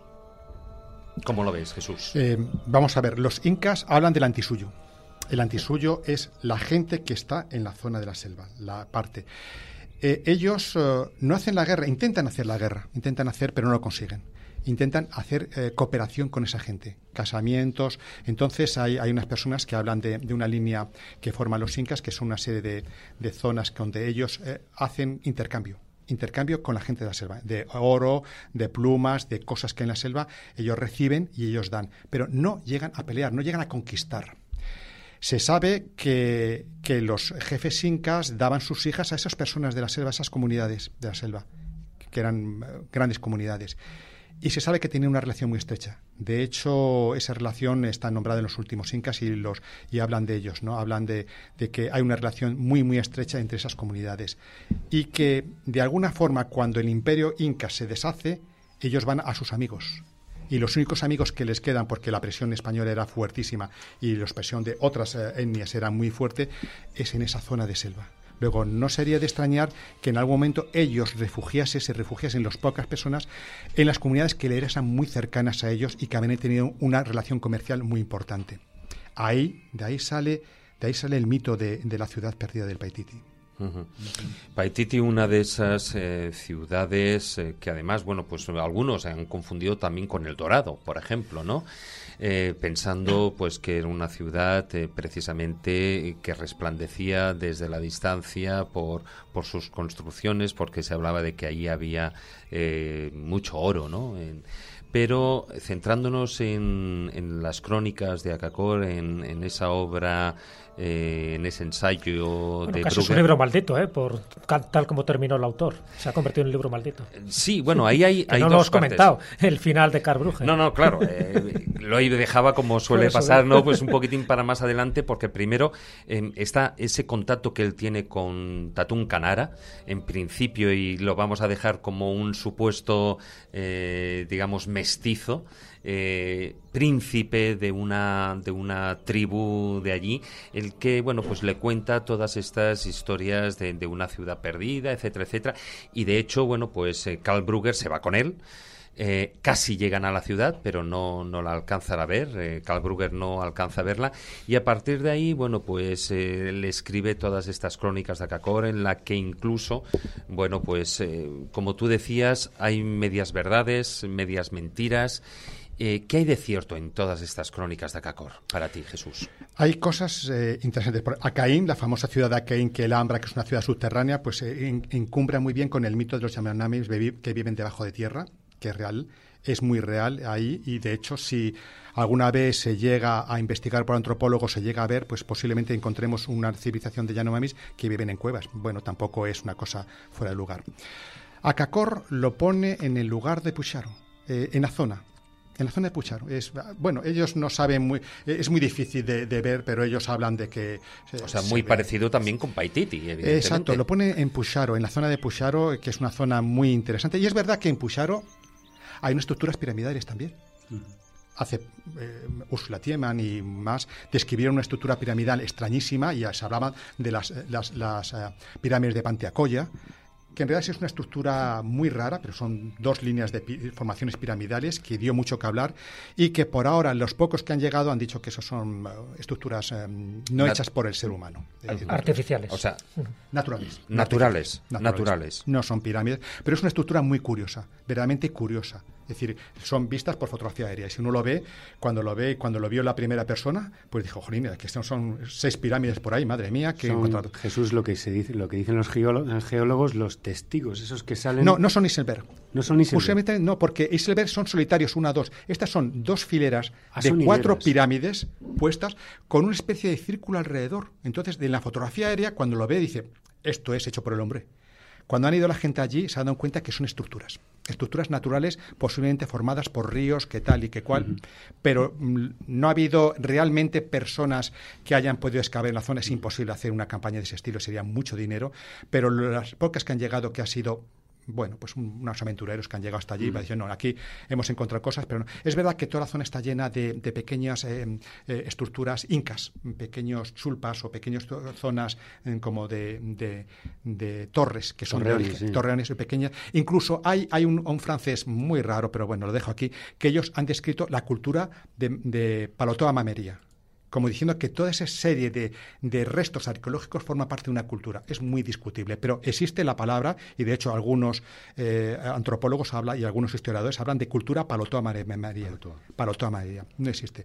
Es verdad que Burger lo dice ahí, pero yo creo que mm, Karl eh, Burger jamás fue con Tatunca para buscar la ciudad perdida. No, no. Eh, la el relato que nombra ahí de cómo cogen en Manaos el lavar que se va no es consistente. Y si uno conoce cómo uno se puede mover por la selva, no tiene nada de sentido lo que está diciendo allí. No da ninguna referencia y lo único de referencia que da la cachoeira inglesa no existe. No existe. Simplemente no existe. Entonces, bueno, Karl Brugger Karl Brugger era una persona inteligente, era un, reportero que sabía mucho de la Amazonia, eh, vivió en Río Branco, en un tiempo donde el Santo Daime, eh, el ayahuasca era muy importante, había gran movida con el Santo Daime. Es sí, la secta. La secta, una secta que todavía sigue, todavía sigue. El Ceu de Mapia es un lugar donde uno pueda ir y existe esa existe secta. que consumen dentro de sus ritos está el consumo de bebidas alucinógenas. De ayahuasca, como tal. Yo, he yo he estado en una reunión de la secta, ellos todos los miércoles se reúnen en una iglesia y beben ayahuasca y se ponen hasta arriba. ¿Lo has probado tú, Jesús? Naturalmente. Cuéntanoslo. Yo he probado varias veces. Eh, yo entré en esta secta, yo me puse, es que tenías que seguir con una capucha blanca, lo rato en el libro, te pones una capucha blanca, te quedas allí y entonces como en una comunión tú vas leyendo la ayahuasca pura. Las tres tomas, ¿no? No, hay muchas. hay muchas tomas. Te tienes un, gran bidón y tú empiezas a beber allí. Allí bebe todo, ¿eh? Te la suministra alguien, es como que la dosifica alguien. Tú vas, tú vas como a comunión y entonces te dan un copo y tú lo tomas. Y luego te, vas, el chupito. Y luego cuando te entras un poquito, te vas de nuevo y otro chupito. Casi que no lo tengo yo todavía. te pego un chupito. Es, es una sesión increíble. Yo cuando entré iba, iba escondido como de Ku Yo iba con una bata blanca, tapadito, y entré allí y, me puse un rincón y me metí en la dosificación de ayahuasca y tuve, bueno, bueno. Pero es verdad que yo, mi contacto con ayahuasca es ya en el río Urubamba, en unas comunidades del río Urubamba donde había unos chamanes que se llaman hermanos, que ellos utilizan ayahuasca en sus ritos, pero utilizan ayahuasca mezclado con otras hierbas. Yo estuve con un hermano que era un mayoruna, un indio mayoruna que se llama hermano Sonsol, y yo estuve con él aprendiendo algunas cosas, cómo hacen la ayahuasca. Y luego estuve con otro hermano que se llamaba Stanislao, que él hacía una mezcla de drogas diferente. La ayahuasca, para hacerla, tarda 24 horas. Eh, tienes que coger las plantas, no sé qué, de cuál y cuál. No es solamente la liana ayahuasca, sino que dentro de esa liana claro, claro. hay siete variedades. Sí, sí, sí. Luego había que conocer. Y además la ayahuasca es, la mezcla. No, la ayahuasca es solamente saliana. Lo que llaman la, la soga del muerto, ¿no? Eh, eh, ayahuasca, sí. Eh, ayahuasca en quechua es la soga del muerto. Pero tiene otra acepción. Camino de la vida. La otra acepción es un poquito más eh, este ayahuasca. La otra más positiva. Más positiva. Tiene una forma como de soga, pero dicen que eso no es la soga del muerto, sino el camino de la vida. La ayahuasca está, por lo que me explicó los chamanes, que eran los hermanos que lo utilizaban para, para curar eh, hay una sesión, eran... No me extraña. Era, era, era, Se te pasa todo. Eh, no, no, pero era una sesión alucinante, es decir, nunca mejor dicho. La ayahuasca no... Exacto. Cuenta, cuenta. No es, no es un psicodislético, es decir, no te hace ver coloritos. Entras en alucinación. Lo que pasa, y es mi experiencia, y yo no, no sé cómo explicarlo ah, en otras formas, lo que pasa que en ese proceso de alucinación, yo tenía a mi lado en, un proceso muy complicado, yo tenía a mi lado personas que estaban en la reunión. Una pregunta, tú que eres médico, ¿eso tiene unos efectos muy parecidos a determinado tipo de hongos? No, la psilobicina es otro diferente. La ayahuasca es, un, compuesto muy diferente a la psilobicina, muy diferente a lo que puede ser otro tipo de drogas. Es más, para yo entrar en la sesión, tiene que ser iniciado. Vamos a ver, yo recibía una serie de iniciación porque tú entras en contacto con cosas que te pueden hacer mal. Entonces, es todo una eh, teogonía en el cual tú tienes que hablar con determinadas personas, tú haces unos cánticos, en esos cánticos te vas iniciando, en esos cánticos te vas preparando para cuando recibes la poción. La poción de ayahuasca sola es vomitiva. Si tú la tomas, vas a vomitar. Depurativa, ¿no? Vamos. de hecho, se utiliza en algunos lugares como, como una cuestión depurativa. Como, los, los, indios, los indios que utilizan ayahuasca, que son los, los Matse, los Mayoruna y los Kashinawa, que son de la zona de Río Branco, en la zona que está en, contacto con, con Perú y Brasil, ahí hay toda la historia, y donde yo trabajé en Requena, esos sitios del Urubamba, ellos la utilizan como proceso iniciativo y la utilizan de una forma muy, muy regular. Cuando hablo con estas personas, esos son ayahuasqueros, y los ayahuasqueros tienen una cultura especial. Y es más, me dijeron, tú no puedes entrar si no entras y crees en lo que es. Entonces, yo diría, eh, vayan al ordenador, pongan Pedro Pablo Amaringo, y ya verán cómo ahí empiezan a entrar libros y libros con dibujos de gente que entró en ayahuasca y empieza a dibujar cosas y unos dibujos impresionantes. La ayahuasca te da la posibilidad de entrar en contacto con otras cosas que te dan respuestas.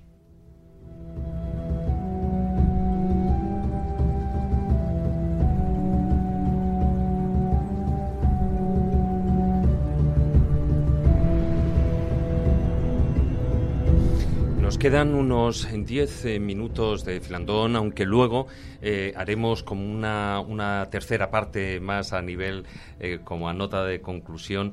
Pero sí que me gustaría tocar antes de finalizar esta segunda parte la verdadera historia de bueno de ese de ese impostor que se hace llamar Tatún Canara, ¿no? El que su verdadero nombre es Richard Gunther Haunk él estaba ya acusado de otras tres muertes, de un estadounidense, de John Reed, de un suizo, Herbert Banner, y de la alemana Christine Hauser. Al parecer, bueno, pues eran excursionistas extranjeros a los que prometió conducir hasta la mítica Akakor y que jamás regresaron de la selva. Pero incluso además eh, la policía alemana lo identificó rápidamente como un convicto huido de su país en 1968 y en un paradero desconocido desde entonces. Y y ahí parece como que el mito del, del indio, del mestizo que hablaba alemán, pues eh, se, derrumbaba, ¿no? Para más Henry ya en el año 1989, la revista alemana eh, Der Spiegel eh, llevó a Krista, la que fue la ex mujer alemana de Tatún Canara, a Brasil, y esta, por supuesto, lo reconoció al instante, aunque Tatún Canara, pues él negaba el hecho porque decía, no, no, que él era ya brasileño.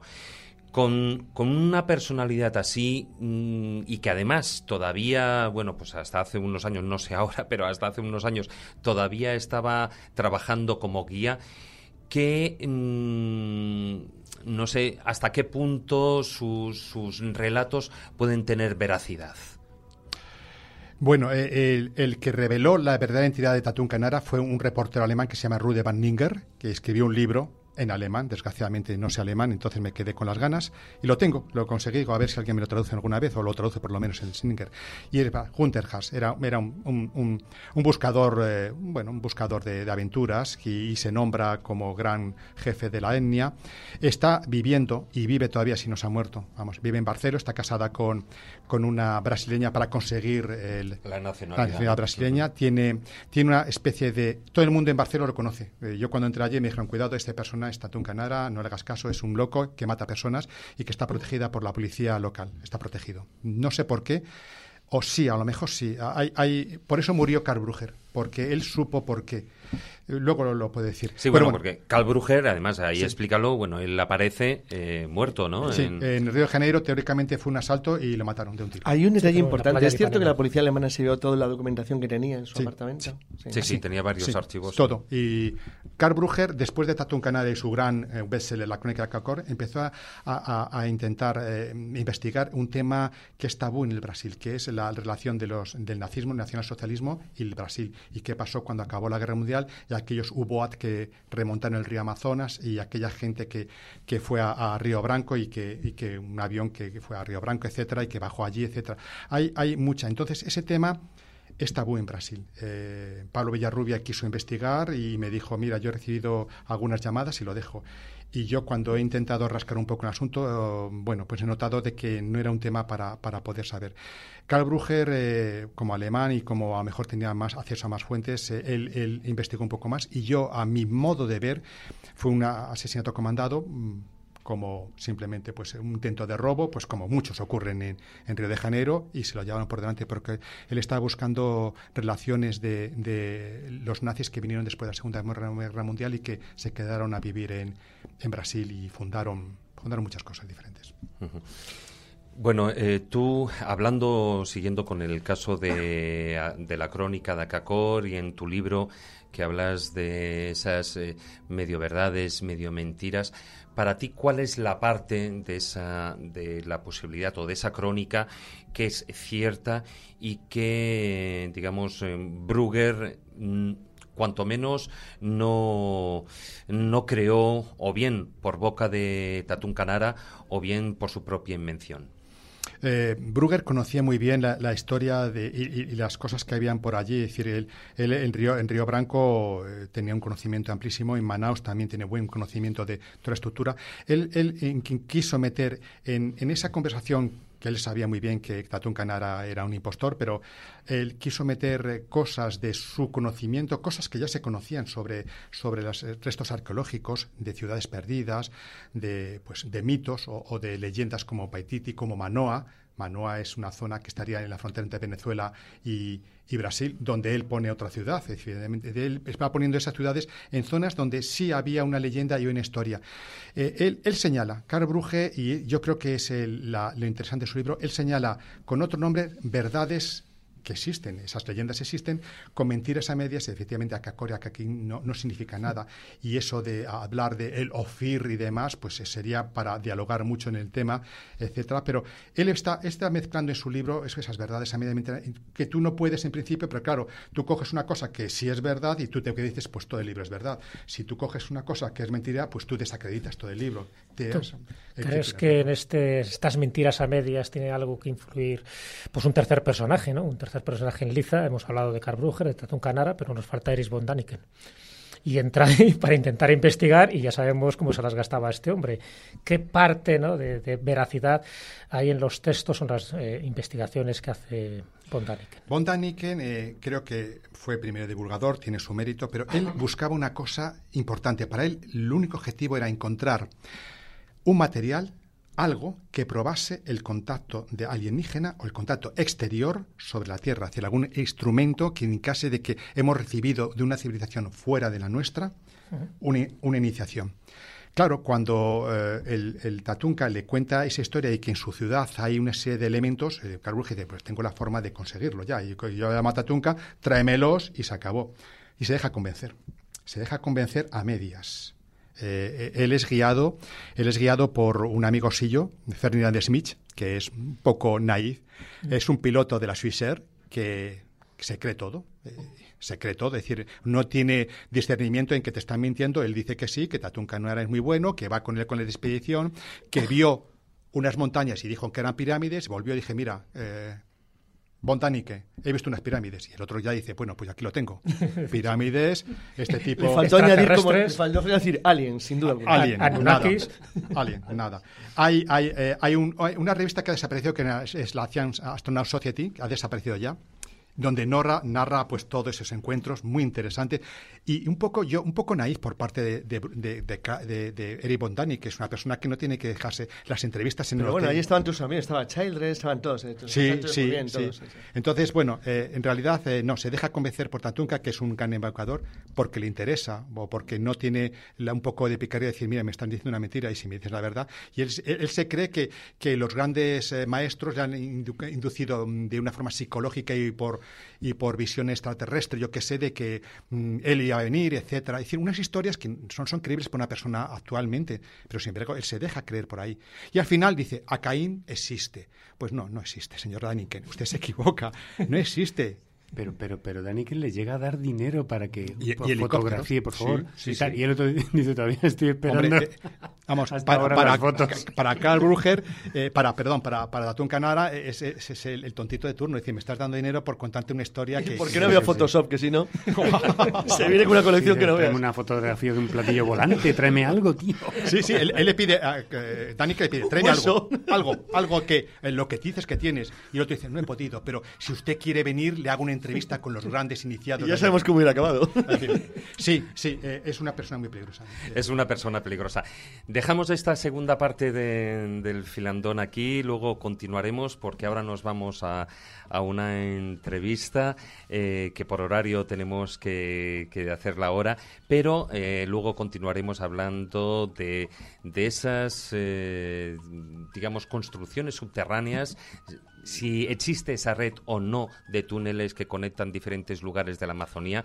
Por supuesto, también hablaremos de la leyenda o de la realidad de Paititi. Eso será después de un ratito.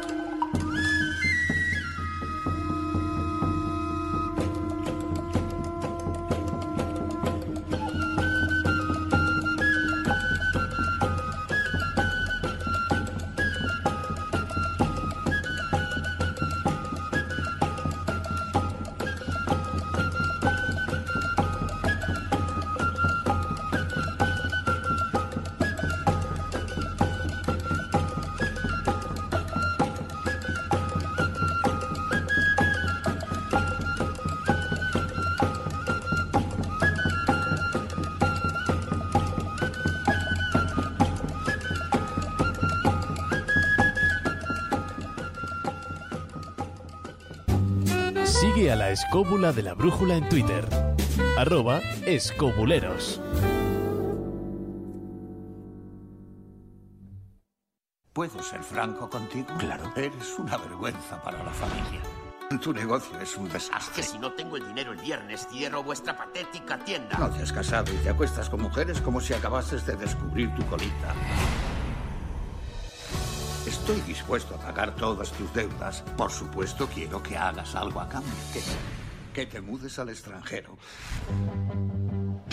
Vivirás en Nueva Escocia.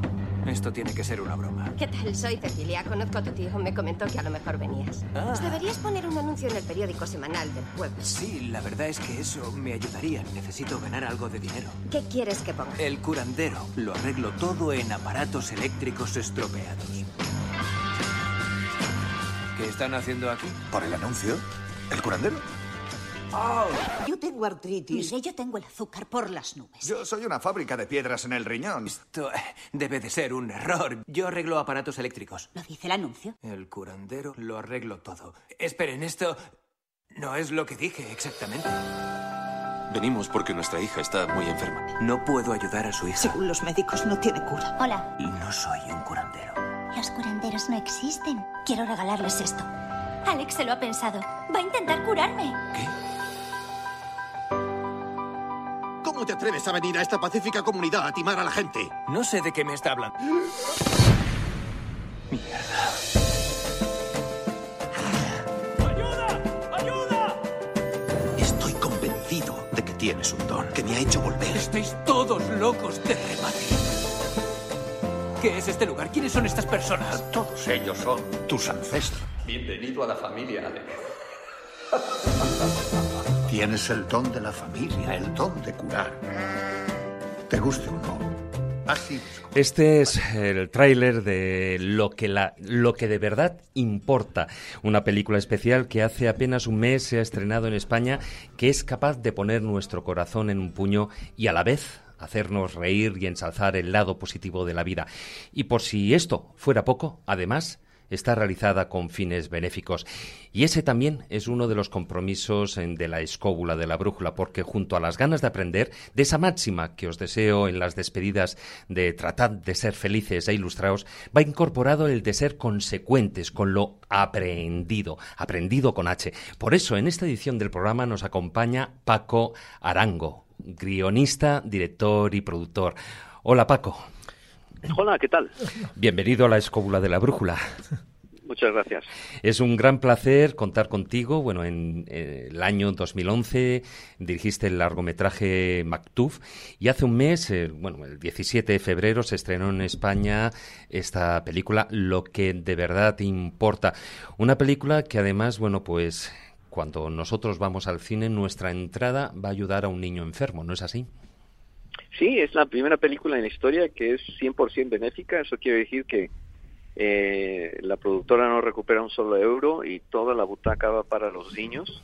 Eh, la causa en España es muy importante y muy buena porque eh, van directamente a, para mandar a niños españoles muy enfermos a campamentos especializados eh, para que el niño recupere sus secuelas emocionales. Los médicos llegan a decir que es tan importante como la propia medicina y el coste de enviar a un chico a estos campamentos es aproximadamente 3.500 euros y es donde la película va a financiar para que muchos más niños españoles puedan, españoles puedan asistir.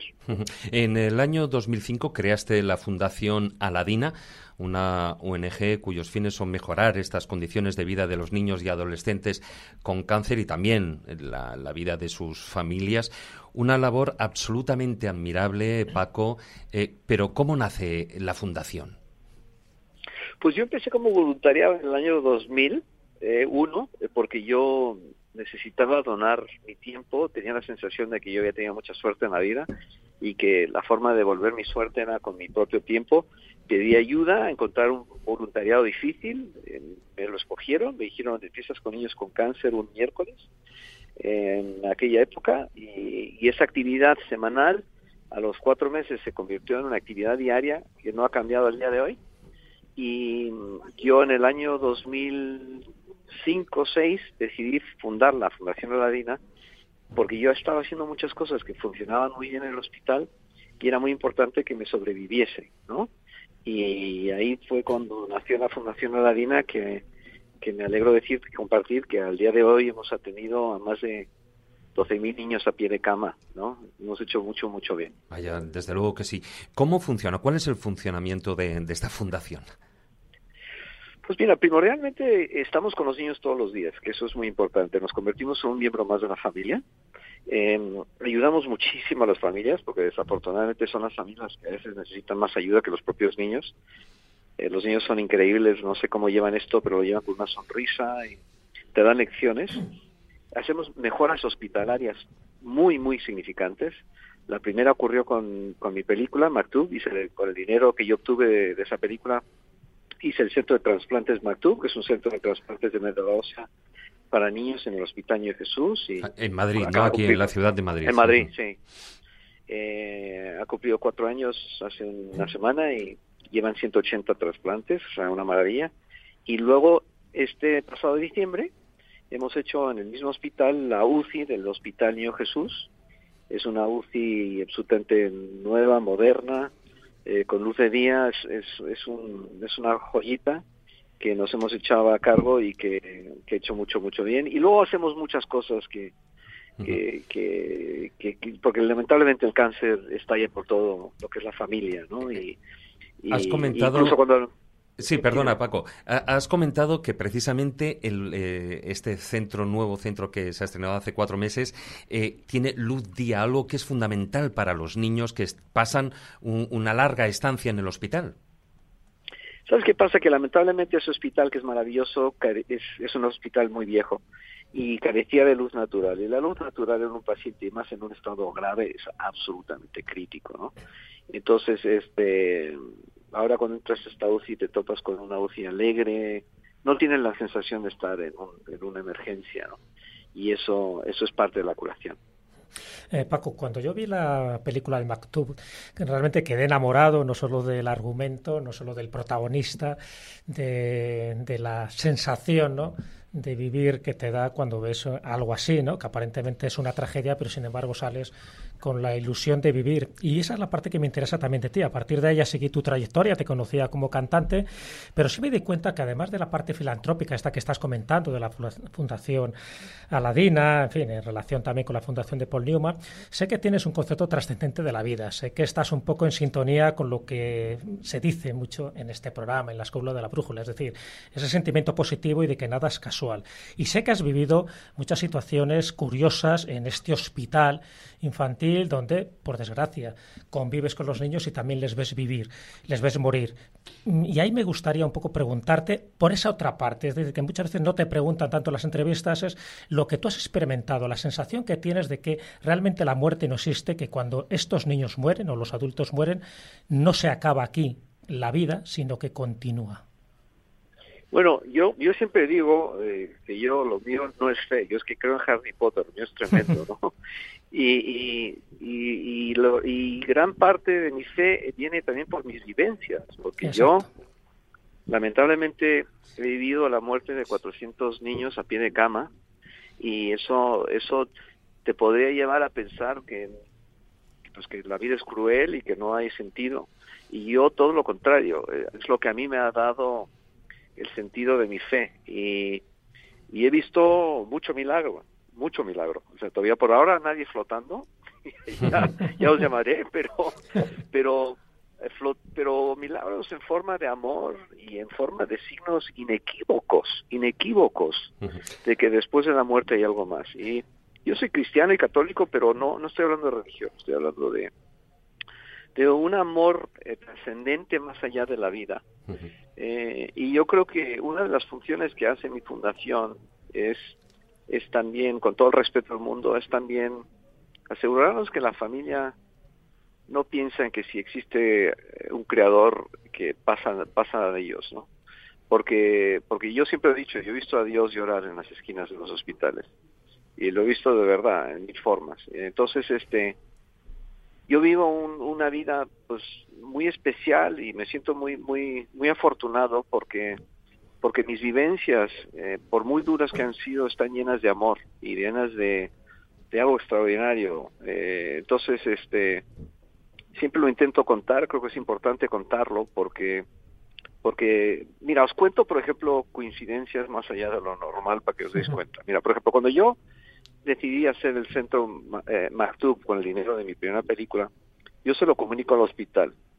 El doctor Madero del hospital me llama y me dice, Paco, vámonos a Valencia, porque ya que vas a hacer este, vamos a hacer este centro, vamos a, utilizar la doctora de Valencia que ha hecho el centro de adultos y lo vamos a copiar. Y, yo le dije, entonces vámonos a Valencia. Le dije, doctor, me estás llamando a mi móvil, pero yo estoy en Nueva York. Entonces, si no te importa, vamos la semana que viene. Perdóname, no, no pasa nada. La semana que viene vamos a ver a esta señora. Como lo estoy colgando, cuelgo mi móvil, bajo a Nueva York al lobby del hotel, me tomo una hamburguesa en la barra del hotel, empiezo a hablar con las únicas dos personas que están a mi derecha. Resulta que una de ellas es español y resulta que su hermano es la doctora de Valencia. ok, entonces... Madre mía, o sea, para ti las casualidades no existen. No, eso es una, pero es una constancia. Cuando yo tengo un voluntario que viene a trabajar conmigo, le digo, le digo, te van a empezar a pasar cosas muy alucinantes y me vienen con cara de, ajá, ok, es como está loco, ¿no? Y a las pocas semanas me dice, me llama y me dice, no te vas a creer lo que me pasó. O sea, yo creo que son como, mira, cuando, cuando, cuando se lo conté a mis actores, en MacDuck también, me miraron con cara de que fumó Paco, ¿no?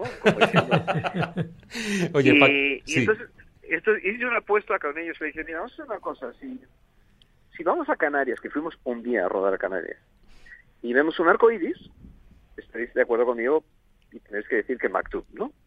Que Matú significa eso, es una palabra árabe que encontré yo leyendo el, alquimista de Pablo Coelho, y significa, es la única palabra en un idioma que significa que una coincidencia puede ser algo más. En México eh, han cogido un término precioso que me encanta, que es diosidad.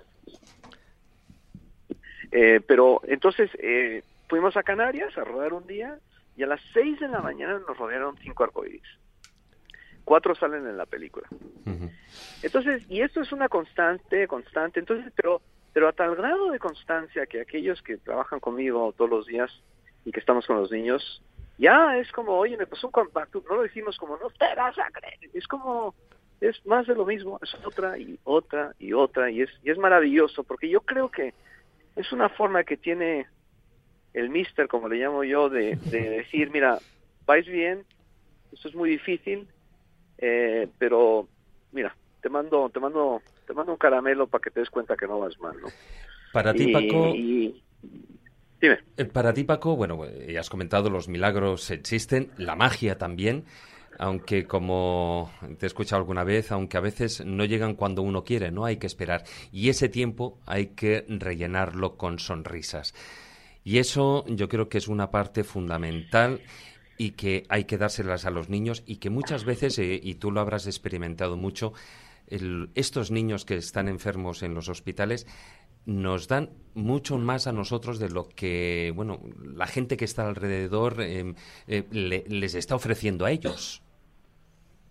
No, sin duda, sin duda. Yo, eso, ese tópico de que cuanto más das, más recibes, desde luego con niños, con, con niños enfermos con cáncer es una realidad. Yo, yo soy, te digo, repito, a mí me tocó la lotería, me tocó la lotería. Eh, yo doy todo de mí, pero a mí me tocó la lotería porque y siempre, mira, cuando un niño recién diagnosticado con cáncer, es el peor día de, la vida de los padres, ¿no? Porque nunca se lo esperan. Entonces, el tratamiento de shock es el siguiente. Yo me acerco a ellos y les digo, mira, em, eh, la mala noticia es que ha pasado esto. La buena noticia es que esta es la peor semana de todo el tratamiento. Y segundo, me preocupáis mucho más vosotros que vuestro hijo. Porque vuestro hijo no te digo que se lo vaya a pasar bien, pero va a faltar un tris para que se lo pase bien.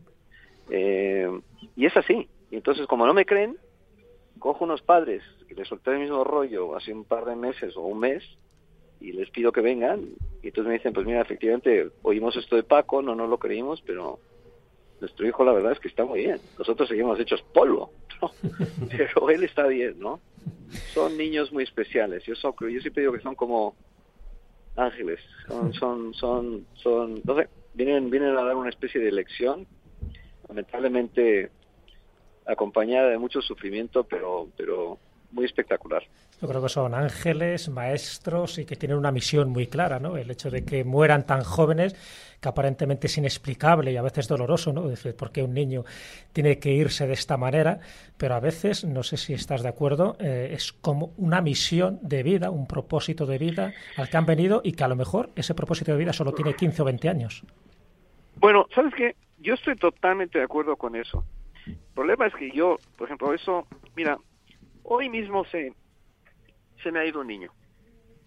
Hoy mismo. Igual por eso estoy un poco apagado en la radio, ¿vale? Em, iba a ir ahora al tanatorio y, estoy dándole unas horas a la familia porque acaba de llegar. Em, pero, pero no, no puedes decirles a los padres. ¿Me explico? Yo hay muchas veces que, en el tanatorio pongo la cara, pongo la mandíbula dura porque un día me van a, me van a soltar un derechazo. Pero yo sí lo creo. Eh, lo que pasa es que para unos padres eh, es el mayor sacrificio que le puedes pedir. Y entonces lo que hacemos nosotros es que luego con los padres los juntamos durante un año entero entre los que han perdido niños y les los cuidamos y les, les arropamos, les hacemos un duelo, de luto con, con, con una psiconcóloga pero yo sí, el mensaje en Mactú, si alguien ve mi película, ese es ese mensaje, ¿no? Antonio lo dice un poco en, broma, ¿no? A la niña para animarla, ¿no? Pero, pero sí, sí, vienen a, remover, a remover. A remover conciencias.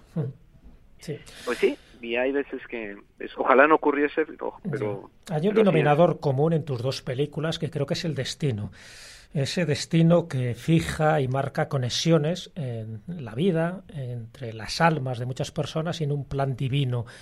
Es cierto un poco ese destino un poco que une a todos, porque tanto el protagonista de la primera película como el de la segunda se dan una serie de sincronicidades para que al final entiendan cuál es su propósito en esta vida. A mí, a mí una vez más, eh, con respeto a todo el mundo, es totalmente lo que pienso. Es decir, yo creo que la vida es un regalo. Y es muy, muy, muy, muy, muy difícil pensar que hay algo más y, con todos los follones que tenemos, eh, darnos el tiempo para pensar que hay algo más y tener la perspectiva de que puede haber algo más, pero, pero la vida es un regalo y, y estamos, el destino es nuestro y tenemos todos los días que nos dan para hacer algo con nuestra vida eh, para los demás, no solo para nosotros y crear una familia ya es muy importante y por supuesto, pero no tiene que ser algo grande, no tiene que ser una hora máxima. Puede ser un amigo, puede ser alguien en la calle, puede ser, puede ser lo que sea. Y creo que cada día nos brindan oportunidades a, a dejar este mundo mejor. Y, y, y, si riges tu vida con una filosofía de estar abierto a, a, a vivirla así, tu vida empieza a ser una cosa pues muy muy iluminada porque porque te llena de alegría ¿no? te llena de alegría y yo creo que por eso mis películas siempre tienen el destino como como denominador común. Aquí en la Escóbula de la Brújula estamos hablando con Paco Arando, guionista, director y productor también de Lo que de verdad importa, su última película, que está dedicada a Paul Newman y a sus campamentos especiales para niños con enfermedades graves, el Serious Fan Children's Network, y eh, está rodada en la provincia canadiense de Nueva Escocia. ¿Recuerdas alguna anécdota especial del rodaje? Bueno, me, primero me fui a Canadá porque me daban un incentivo fiscal muy importante. Hombre, hay que eh, tenerlo en cuenta también, claro. Sí, el sitio es precioso, pero en invierno un frío que no te puedes imaginar. Y yo tuve que estar mucho tiempo ahí preparándolo. Eh, y Canadá fue, un sitio, un sitio, es un sitio precioso. Si animo a la gente a ver la película porque ya estamos a un mes y pico y la van a quitar a menos que sigamos yendo estamos haciendo mucho bien con cada taquilla, o sea que os animo a ir, pero anécdotas, pues mira, eh, muchas, muchas. Este, la primera escena de la película, eh, que es cuando sale el título de la película, cuando cuando cuando eh, sale el título de la película, hay unos peces que están saltando y, y, y está sobrevolando un robot encima del agua pues eh, fue en el único momento que unos peces en el Atlántico empezaron a saltar encima del robot.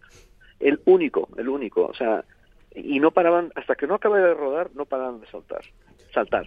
Y el pescador, que es el dueño de la casa donde rodamos, no sabía ni qué peces era, porque eso era muy inusual.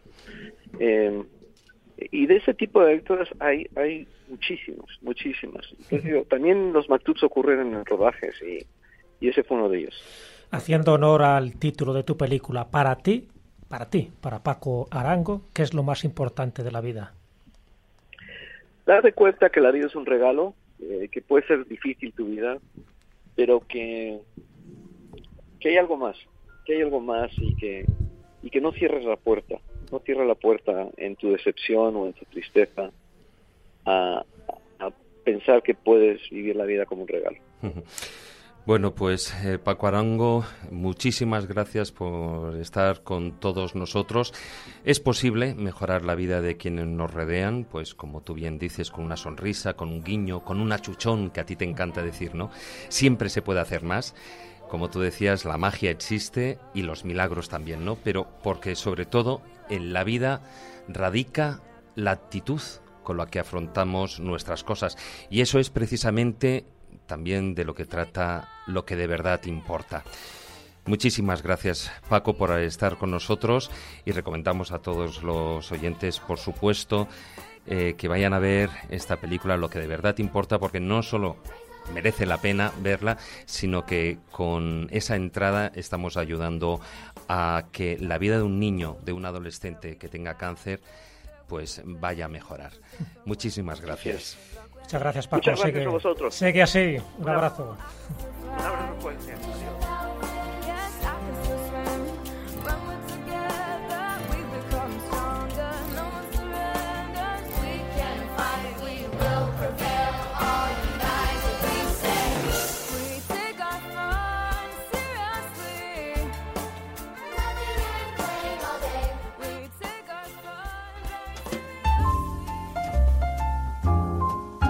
Estás escuchando La escóbula de la brújula.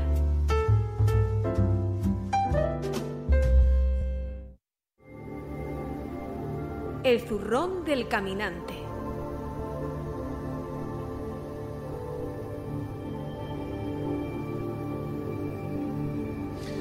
Después de esta interesante entrevista con Paco Arango, sobre todo, y lo repito, lo que de verdad importa, tenéis que ir a verla, queridos escobuleros.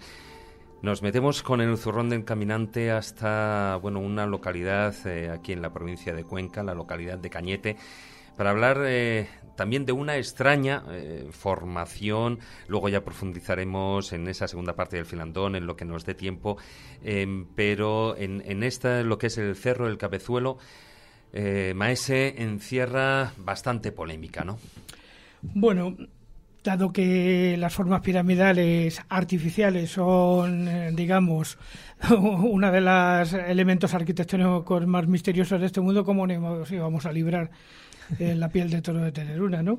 Y bueno, como, la tengamos es un bombazo, ¿eh? Sí, lo que pasa es que esto es muy dudoso.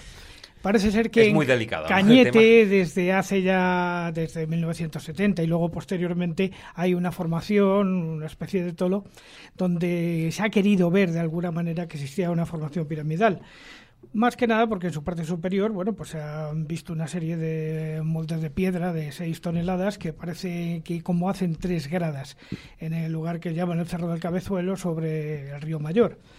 Eh, bien, hayan aparecido una serie de elementos como puntas de siles, en fin, herramientas, terras sigilatas. Claro, eh, estamos en una zona de romanización. Eh, ¿Podemos hablar realmente de que aquí existe una pirámide o es otro tipo de construcción?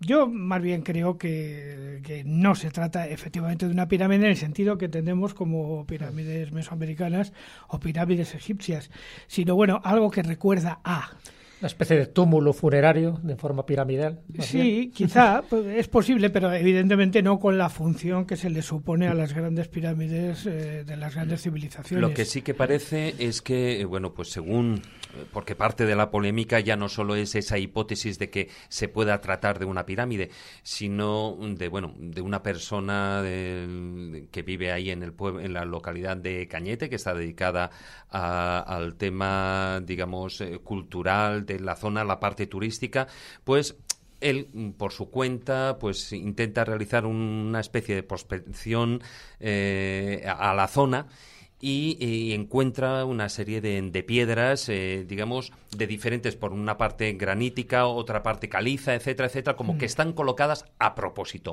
adrede. La polémica está porque, bueno, pues porque es un patrimonio y, no puedes excavar sin permiso o no puedes realizar ninguna prospección sin permiso. No, cierta, ciertamente lo que pasa, lo que pasa es que, bueno, él, eh, una de sus intenciones es que los expertos fueran a estudiar el, vamos, de hecho se puso en contacto con un geólogo y después con los diferentes arqueólogos Sí, él lo hizo con buena voluntad, pero claro, las leyes son para todos. Efectivamente. De todas maneras, independiente del aspecto polémico, que lo que significa una excavación de este estilo eh, absolutamente irregular y no hecha con los métodos científicos adecuados, indudablemente yo no creo que estemos ante una estructura piramidal, sino ante cualquier otro tipo de cosa. Indudablemente y con lo cual la única estructura piramidal realmente, aunque también polémica que tendríamos, digamos, en el ámbito hispánico serían las pirámides de Weimar, las supuestas pirámides de Weimar. Así que, en fin, eh, creo que esta vez... Si estas de Cañeta son polémicas, las de Weimar ni te cuento. Bueno, lo que pasa es que las de Weimar, bueno, pues se han hecho más investigaciones. Se han hecho muchas más investigaciones. Pero lo que tendría es un evidente carácter funerario, por ejemplo, esta no sé cómo llamarla esta construcción de Cañete. Pues podría, podría haber sido. Quizás se trate de los restos de un antiguo santuario celtibérico de algún tipo. No me extrañaría porque normalmente. ¿Y un Opidum, por ejemplo, que fuera un castro no, que haya quedado. Parece ser que un Opidum no, Está, está descartado totalmente. Es una demasiado singular. Ah. No se corresponde a una fortificación ni a nada parecido, ninguna estructura ah. mm, castrense de ningún tipo. Sí, pero que aquí estaríamos hablando de pirámide de base circular. A eso me refiero. No sería una pirámide de base cuadrada. Es que realmente es un tolo, es un tolo. A eso me refiero. Por lo tanto, si es un tolo, sería o bien carácter defensivo o bien mm. carácter funerario posiblemente. El problema, yo creo que la polémica está en llamar pirámide a eso. Claro, no se le puede Claro, sería más un cono, ¿no?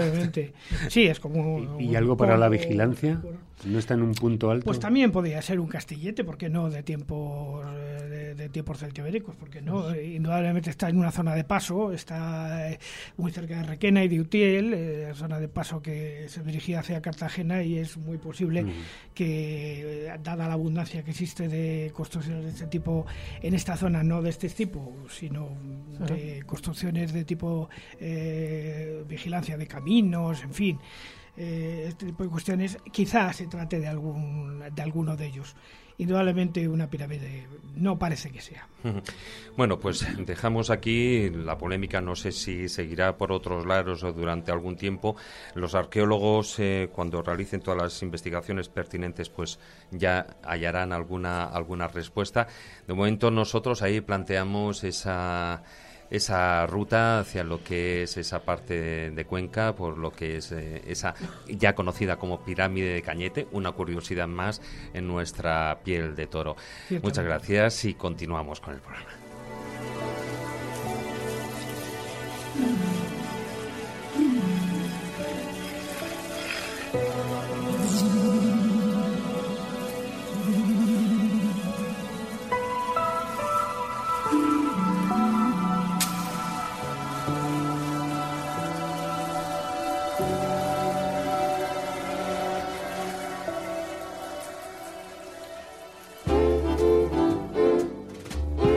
Estás escuchando La escóbula de la brújula.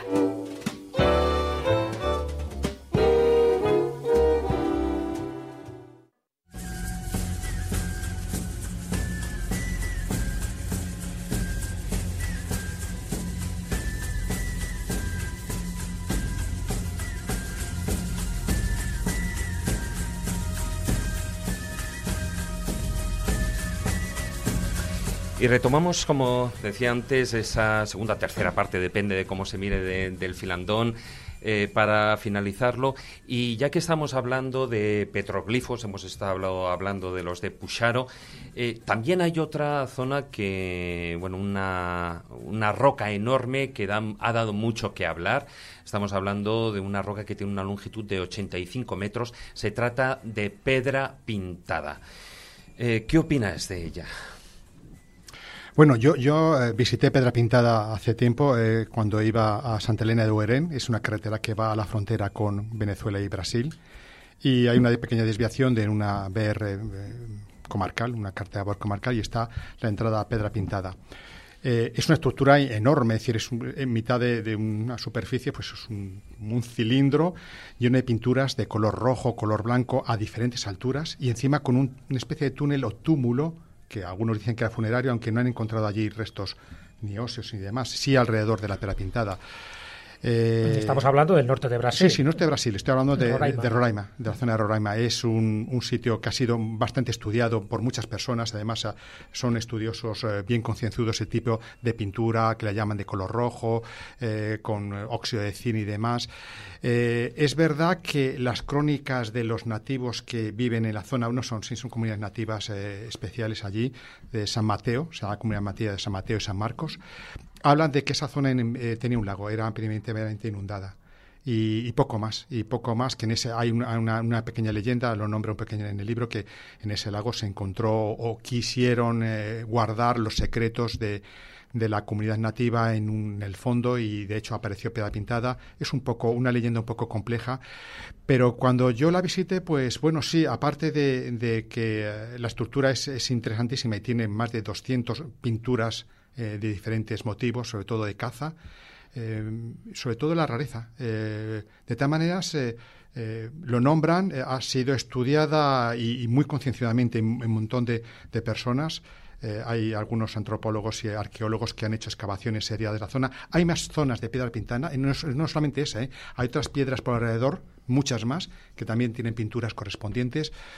Mm, verdaderamente que, no sé a quién pertenece, pero es una cultura mucho más reciente, no puedo hablar ni, ni anterior, ni que indique una cultura especial. Parece ser que eh, la forma de grabado pertenece a una cultura nativa que en su momento había y que luego desapareció de la zona. ¿Pero tú crees que podría tener una finalidad muy parecida a la piedra de Pusaro en Perú, esta en Brasil? Es decir, una especie de cosmogonía del pueblo, de la tribu que lo hiciera en su momento. Pusaro es, es un petroglifo. La piedra pintada como es, es una piedra no petroglifo, si es pintada. Eh, se considera más reciente porque eh, evidentemente Pucharo se pierde en la noche de los tiempos. Es decir, eso es lo que se haya construido, lo que haya grabado en la piedra puede permanecer, mientras que piedra pintada el tiempo daría una, degradación rápida de la estructura. Hay leyendas, una zona interesante con, muchas leyendas. En la zona donde hay piedra pintada están las pirámides famosas de Brugger, que está también muy cerca de la zona. Eh, está eh, una zona, además de piedra pintada, es un complejo arqueológico, es decir, no solamente piedra pintada, digo que hay muchas cosas más y posiblemente hable de, una comunidad potente nativa que, hizo esas cosas. Jesús, eh, perdona, el tema de piedra pintada ¿Se podría datar de alguna forma mejor que los petroglifos? ya que, claro. al ser con materiales minerales orgánicos, ahí sí que podríamos entrar con, Eh, eh, está datada sobre todo por los restos que han encontrado, restos humanos que han encontrado, no en la cueva, sino alrededor de Piedra Pintada. La dataron un grupo de Roraima de estudios de la época no precolombina, es decir, eh, una época entre la entrada de Colón y, luego la exterior. Eh, hablan de 1300, 1400 como la, fecha de, esos eh, restos arqueológicos. Ah, claro, que son restos humanos que están en piedra pintada, es decir, no pueden datar lo que es la piedra en sí, porque son, son óxidos de hierro y demás, datan los, los, restos que han encontrado humanos. Y luego la cerámica. Parece que los estudiosos de la cerámica están hablando de una serie de culturas que datan esa cerámica alrededor. E, es bastante, eh, ya digo, que ha sido muy estudiado y es bastante a nivel académico difícil de entrar para mí, que no soy entendido la arqueología más que de una forma muy amateur, pero de luego la impresión que me dio cuando accedí a ello y cuando accedí a toda su información es que es, es muy extensa, muy profundamente datada y de acuerdo que es una estructura que corresponde verdaderamente a una, una evolución. Hay una cosa muy... Eh, que yo la nombro aquí. Ah, hay, una, ah, una, ah, estructura que fue estudiada que se llama la isla de Maturacá o Maracá, en la que algunas eh, personas dicen que ahí se encontraría una ciudad perdida o una cultura perdida. Mm. Es, es, difícil, eh, yo no le podría, si no tengo un mapa de la estructura, pero hay que ver el mapa de Brasil, y se verá que hay un río, que es el Utaumá, que realiza pues una, una división eh, y deja una estructura aislada en el centro y que está relativamente cerca de Piedra Pintada. No es que, pero vamos, está en la zona de Roraima y que ha sido muy estudiada por muchas personas. Han encontrado muchos restos, sobre todo de momias, además eh, dentro de grandes jarrones, y, que ah, de alguna forma eh, Robert Stevenson, no sé si lo conoces, es ahí estaríamos ¿eh? hablando posiblemente de lo que es la cultura paracas. La cultura paracas. Exactamente, que por el tipo de enterramientos y la forma de la colocación de, la, de, las momias. Pero em, si estamos hablando de tanto de Pucharo, que de esos petroglifos, en lo que posiblemente ya no es que fuera precolombino como, como podía ser Pedra Pintada, sino estaríamos hablando de fechas bastante anteriores, también ahí tenemos esa eh, supuesta presencia de esas construcciones subterráneas, de esos túneles que conectarían, según en diferentes eh, investigadores, diferentes lugares de la Amazonia. O sea, es decir, una red de túneles que atravesaría toda la zona. Eh, se han encontrado algunos túneles, es cierto, pero ¿tú crees en, esa posibilidad? vamos a ver, la red de túneles la nombra por primera vez un, un curioso investigador que se llama Moritz. En, un húngaro argentino. Es, es, muy curioso. Su vida es muy curiosa. Creo que un húngaro argentino, algo así, ¿no? Sí, era un húngaro argentino, pero lo curioso de Moritz para mí, aparte de los túneles, es su muerte y cómo muere luego quien hereda sus investigaciones. Y el supuesto descubridor de la cueva de los tallos, con Exacto. Además también el Daniken por medio. Sí, sí, es, Moritz y la cueva de los tallos eh, es un capítulo aparte, sería un libro aparte. Sí, y otro programa, por supuesto. desde luego que sí. Eh, Túneles. Bueno, pues eh, yo, a, nivel mío personal, yo he investigado los famosos túneles que hablan en Cuzco, las se llaman chincanas. Chincana es una palabra quechua que significa engaño. Chincan, engaño. Y esos túneles llaman chincana porque decían que engañaban. Si uno va a, a, Saxomán, ahí en Cuzco, uno se va a encontrar unos tunelillos muy, muy majos. Eh, entonces te metes en unos túneles, vas por allí a oscuras y sales por otro lado. Y eso le llama chincana. Y juegas pues te metes y bien. Algunos se meten, mean y salen, y con, lo cual tú vas detrás y la gracia que te hace es enorme. Dejan la huella biológica. Es una huella biológica y datada además. Y son dos tunelillos muy pequeños y, y, es más, luego hay una historia de que efectivamente había unos túneles inmensos allí en, en Saxoamán. Hablan que en 1960 unos jóvenes entraron en unos túneles que se perdieron y que uno de ellos después de tres días salió con un choclo. Choclo es un maíz. de maíz de oro en la mano. Historia. Y entonces el gobernador de la zona dijo, vamos a tapiar esto porque aquí se puede morir la gente, van a entrar, nadie sabe. Yo no he encontrado ninguna zona de tapiado. Ah, eso sí, me han dicho un guía, no, aquí ahí están los túneles. Nada, no había ni restos de tapia, ni de túnel, de nada. Y otra persona que vivía en Saxamán, que era un habitante de allí, pues en Saxamán vive gente, me dijo, mire, doctor, déjese tonterías, esto lo hacen para los gringos. Esto es una historieta que queda muy bien. Para entretenerlos, ¿no? Exacto, aquí no hay túneles, ni han sacado choclos, ni nada. Entonces, todo lo que nombra de, que hay un, túnel subterráneo en la Catedral de Lima que comunica con Saxoamán y que comunica, digo, pues esto es como una red de metro, ¿eh? Que ustedes, es que dentro de poco yo cojo aquí un túnel en, Lima, bajo en Quito y me paso a Roraima, ¿no? Y salgo por allí. La, selva amazónica, el terreno de selva amazónica, va a ser muy difícil que uno haga un túnel de un lado al otro de la selva amazónica. Filtraciones, se caería, no imposible. Y luego, esa historia de túneles, pues pueden ser que haya pequeñas cuevas, eh, hablan de túneles. Es verdad que hay un túnel que existe, que todo el mundo lo sabe y que nadie ha querido buscarlo ni, ni eh, encontrarlo. Es un túnel que une lo que sería el antiguo palacio en Cuzco, el Palacio de las Mujeres de Guaguapasi, con sí. Se sabe dónde es, yo tengo cómo es, eh, eh, lo que pasa, que nadie quiere entrar de forma oficial. Lo han intentado. Bueno, brevemente, y ya para despedir el, el, bloque final del filantón, eh, ¿para ti algún día se encontrará alguna de estas ciudades? Le hace mm, Paititi, El Dorado, Acacor. Bueno, el dorado ya se encontró en la laguna de Guatapita. Bueno, también se han estado haciendo expediciones también en el lago, ¿no? En el Titicaca, claro. Se, drenó, además. Eh, bueno, pues a nivel personal, mm, te, digo que eh, para mí eh, lo que es Acacor o que es Paititi o lo que es el Imperio Amazónico no es tanto como un estudio arqueológico interesante. Para mí es parte de, de mi propia vida. Es decir, me explico. Es decir, eh, yo cuando empecé a escribir estas cosas eh, creé un mundo, mi mundo. Mi mundo es eh, esas experiencias que he tenido en muchos sitios, en muchas cosas diferentes, con muchas personas. Y lo he plasmado en un libro, un libro que salió, pero hay mucho más, hay muchas más cosas. Me es complicado hoy en día vivir este mundo. A mí me es muy, muy, muy difícil. no lo comprendo, no lo entiendo. veo cosas que, que no tienen sentido para mí. Y, cuando digo que me es difícil es que llega un momento en que dices que esto, esto vivirlo no merece mucho la pena. Y lo único que me libra de que no me baje de este autobús, pues es que de vez en cuando me sumerjo en este en esta forma de volar diferente. Yo abro mi libro, empiezo a leerlo y, y pueden pasar horas, horas y horas en el cual yo estoy leyendo y a la vez estoy imaginándome qué es lo que hice y estoy imaginando muchas más cosas y esto me permite tener una como una vida paralela eh, que, me gusta más eh, que me puede hacer más soportable la vida real que, es la que hay y la que existe. El que alguna vez se descubra o no se descubra, pues no me tiene tanto interés. Yo sé lo que hay y lo que pueda haber, eh, puedo creer que sí existe, pero a lo mejor jamás se descubre o a lo mejor lo descubren, lo destruyen todo y se convierte con un Machu Picchu, es un, sitio que, que, para turismo, para turismo, ¿no? casi, eh, casi eso. Me sirve como, como evasión, me sirve como decir yo yo puedo vivir este mundo diferente paralelo. Cuando hablo con Pablo Villaxcusa, pues Pablo y yo podemos hablar horas, pero no hablamos de, de, de la corrupción o de la política, de las muertes, de las guerras. Hablamos de esto, hablamos de esto y nos evadimos absolutamente de nuestra realidad.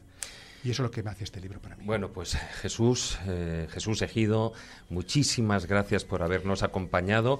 Autor del último, tu último libro, Acacor, Verdades a Medias y Mentiras Incompletas, que ¿dónde se puede conseguir? Yo creo que está en Amazon. En Amazon, ¿no? Es lo más fácil y más práctico. En, Amazon está todo, como digo yo. Ahí lo puede conseguir y sí, yo lo he visto que está allí en Amazon sin ningún problema. Se pone en internet, se da a Amazon y ¡buf! ahí sale todo. Y, ahí solucionado. ¿Para qué vamos a ir por librería? pues muchísimas gracias, Jesús. Es un placer, un placer.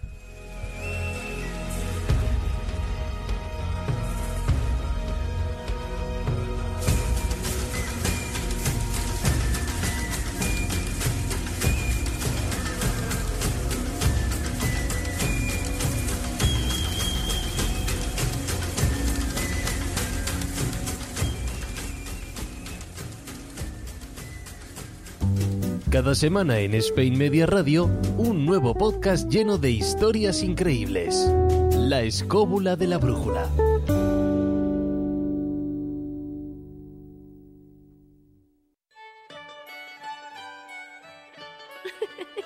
Los cuentos de Callejo.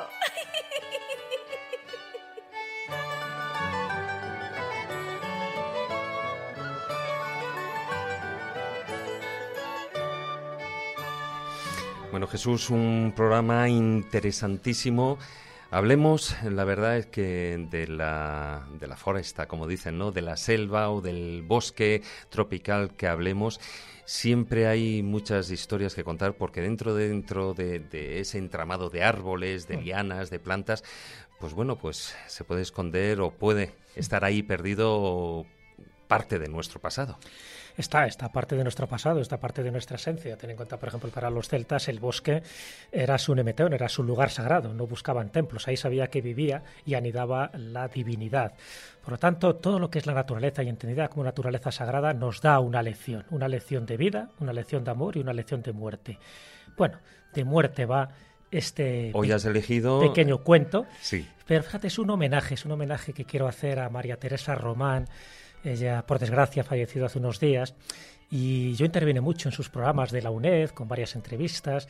Y ella eh, era profesora de filosofía y sobre todo especialista en filosofías orientales. Y además con un libro que publicó bajo el sello Verón. Exacto, exacto. Tiene varios libros, pero uno de ellos en concreto es La maleta del buscador, herramientas para la libertad y el crecimiento personal. Y en este libro, que está lleno, está espigado de cuentecitos de esa tradición oriental, precisamente porque hace más asimilable las doctrinas, las enseñanzas profundas, pues de ahí he cogido uno de estos cuentos, que es el que voy a contar ahora y que me sirve un poco para homenajear a Maite Román y también un poco como colofón de las muchas cosas de este programa tan intenso que hemos tenido y que, bueno, pues nos da, creo, que una, una pequeña enseñanza de vida. Pues vamos a escucharlo.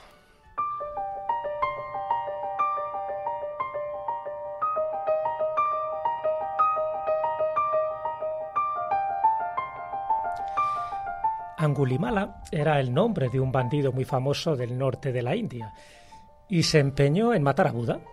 Así que le buscó, le persiguió y al final le encuentra, como no, meditando. Buda sabía perfectamente a qué venía y bueno, lo que le dice mirándolo a los ojos, dice, antes de matarme me gustaría que me concedieras un deseo, un deseo un poco del condenado a muerte. El bandido dice, bueno, bueno, vale, pide, pide lo que quieras. Dice, me gustaría que me cortaras con la espada esa rama de este árbol que estás viendo ahí. El bandido se queda un poco perplejo y dice, vale, flash, corta la rama, se la entrega, dice, ¿ya estás preparado? Dice Buda, no, ahora me gustaría que volvieras a dejar esta rama en el sitio donde la has cortado. Dice, estás tonto, estás loco, ¿cómo voy a hacer eso? No puedo, no puedo dejar esta rama otra vez aquí. Dice, ah, ahí está. ¿Y tú te crees poderoso? Porque eres capaz de herir, de matar y de destruir. Esa rama la ha podido cortar un niño. El auténtico poderoso, el auténtico maestro, es aquel que puede crear, que puede hacer, que puede construir. Lo demás es tan fácil como cortar esta rama. Por lo tanto, aprende la lección.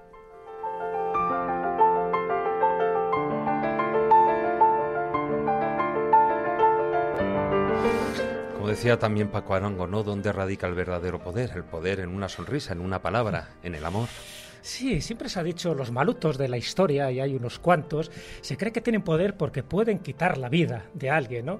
Los famosos señores de horca y, cuchillo de la Edad Media, cualquier emperador, dicen, no, yo puedo disponer la vida de mis súbditos, de mis esclavos, les puedo matar, y ahí se cree que es el poder, que radica el poder. ¿Qué va? Realmente el poder está en perdonar, el poder está en dar vida, el poder está precisamente en construir. Destruir lo puede hacer cualquiera, lo puede hacer un tornado, pero poner la rama en su sitio, esa rama que ha sido cortada y que encima esa rama florezca, eso solo está a la altura de un iniciado, de un maestro, de un sabio, o en definitiva, de una persona que tenga conciencia. La conciencia, cuanto menos, para no cortarla. Por lo tanto, no destruyas. Es tan fácil destruir como construir. Si es tan fácil y cuesta el mismo trabajo, construyamos, vivamos, seamos felices y seamos, sobre todo, y eso lo suscribiría Paco Arango, seamos siempre positivos porque la vida es un regalo. Y eso es lo que siempre pensamos aquí en el programa En la Escóbula.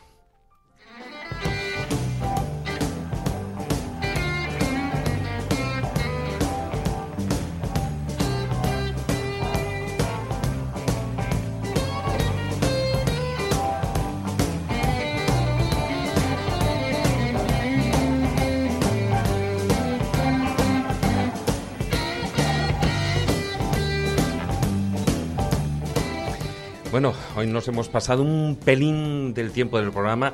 Estando aquí en Spain Media Radio nos lo podemos eh, permitir afortunadamente. Es la magia que tiene la radio del siglo XXI, como dice nuestro jefe, eh, la radio podcast. Y bueno, pues lo que me falta es despedir a, a todo el equipo. Maese Juan Ignacio Cuesta. Ahora, vámonos para el Sertao. ya estamos. A ti te voy a mandar al Sertao. Al Sertao te voy a mandar. Carlos, gracias. Aquí estoy cortando Hasta la próxima semana. Marcos. Que no le hemos pasado muy bien haciendo el indio, chavales. El, indio, por supuesto, y, hay que seguir ahí al pie de cañón pasándolo bien. Jesús, muchas gracias, gracias también. Gracias a todos y es un placer volar con vosotros. Y el otro Jesús. El otro Jesús, el tocayo. Sí, solo nos ha faltado unas cuantas amazonas con arcos. Lo demás creo que ha sido un programa muy intenso. Bueno, bueno, sí, la verdad es que sí. Bueno, agradecer también a Raquel, que ha estado al otro lado de la pecera encargada de la parte técnica. Y mm, a todos vosotros, queridos escobuleros, como siempre digo, muchísimas gracias por acompañarnos una semana más durante todo este tiempo de programa. Solo me queda recordaros pues nuestra página web, laescobula.com, y nuestra presencia en las redes sociales, que bueno, desde esta semana se ha visto incrementado en Facebook, la página oficial, la escóbula de la brújula, en Twitter nuestro perfil es arroba escobuleros y por supuesto, y no os perdáis, la visita a nuestro canal de YouTube, La Escóbula de la Brújula. Queridos amigos, tratad de ser felices e ilustraos. Hasta la próxima semana.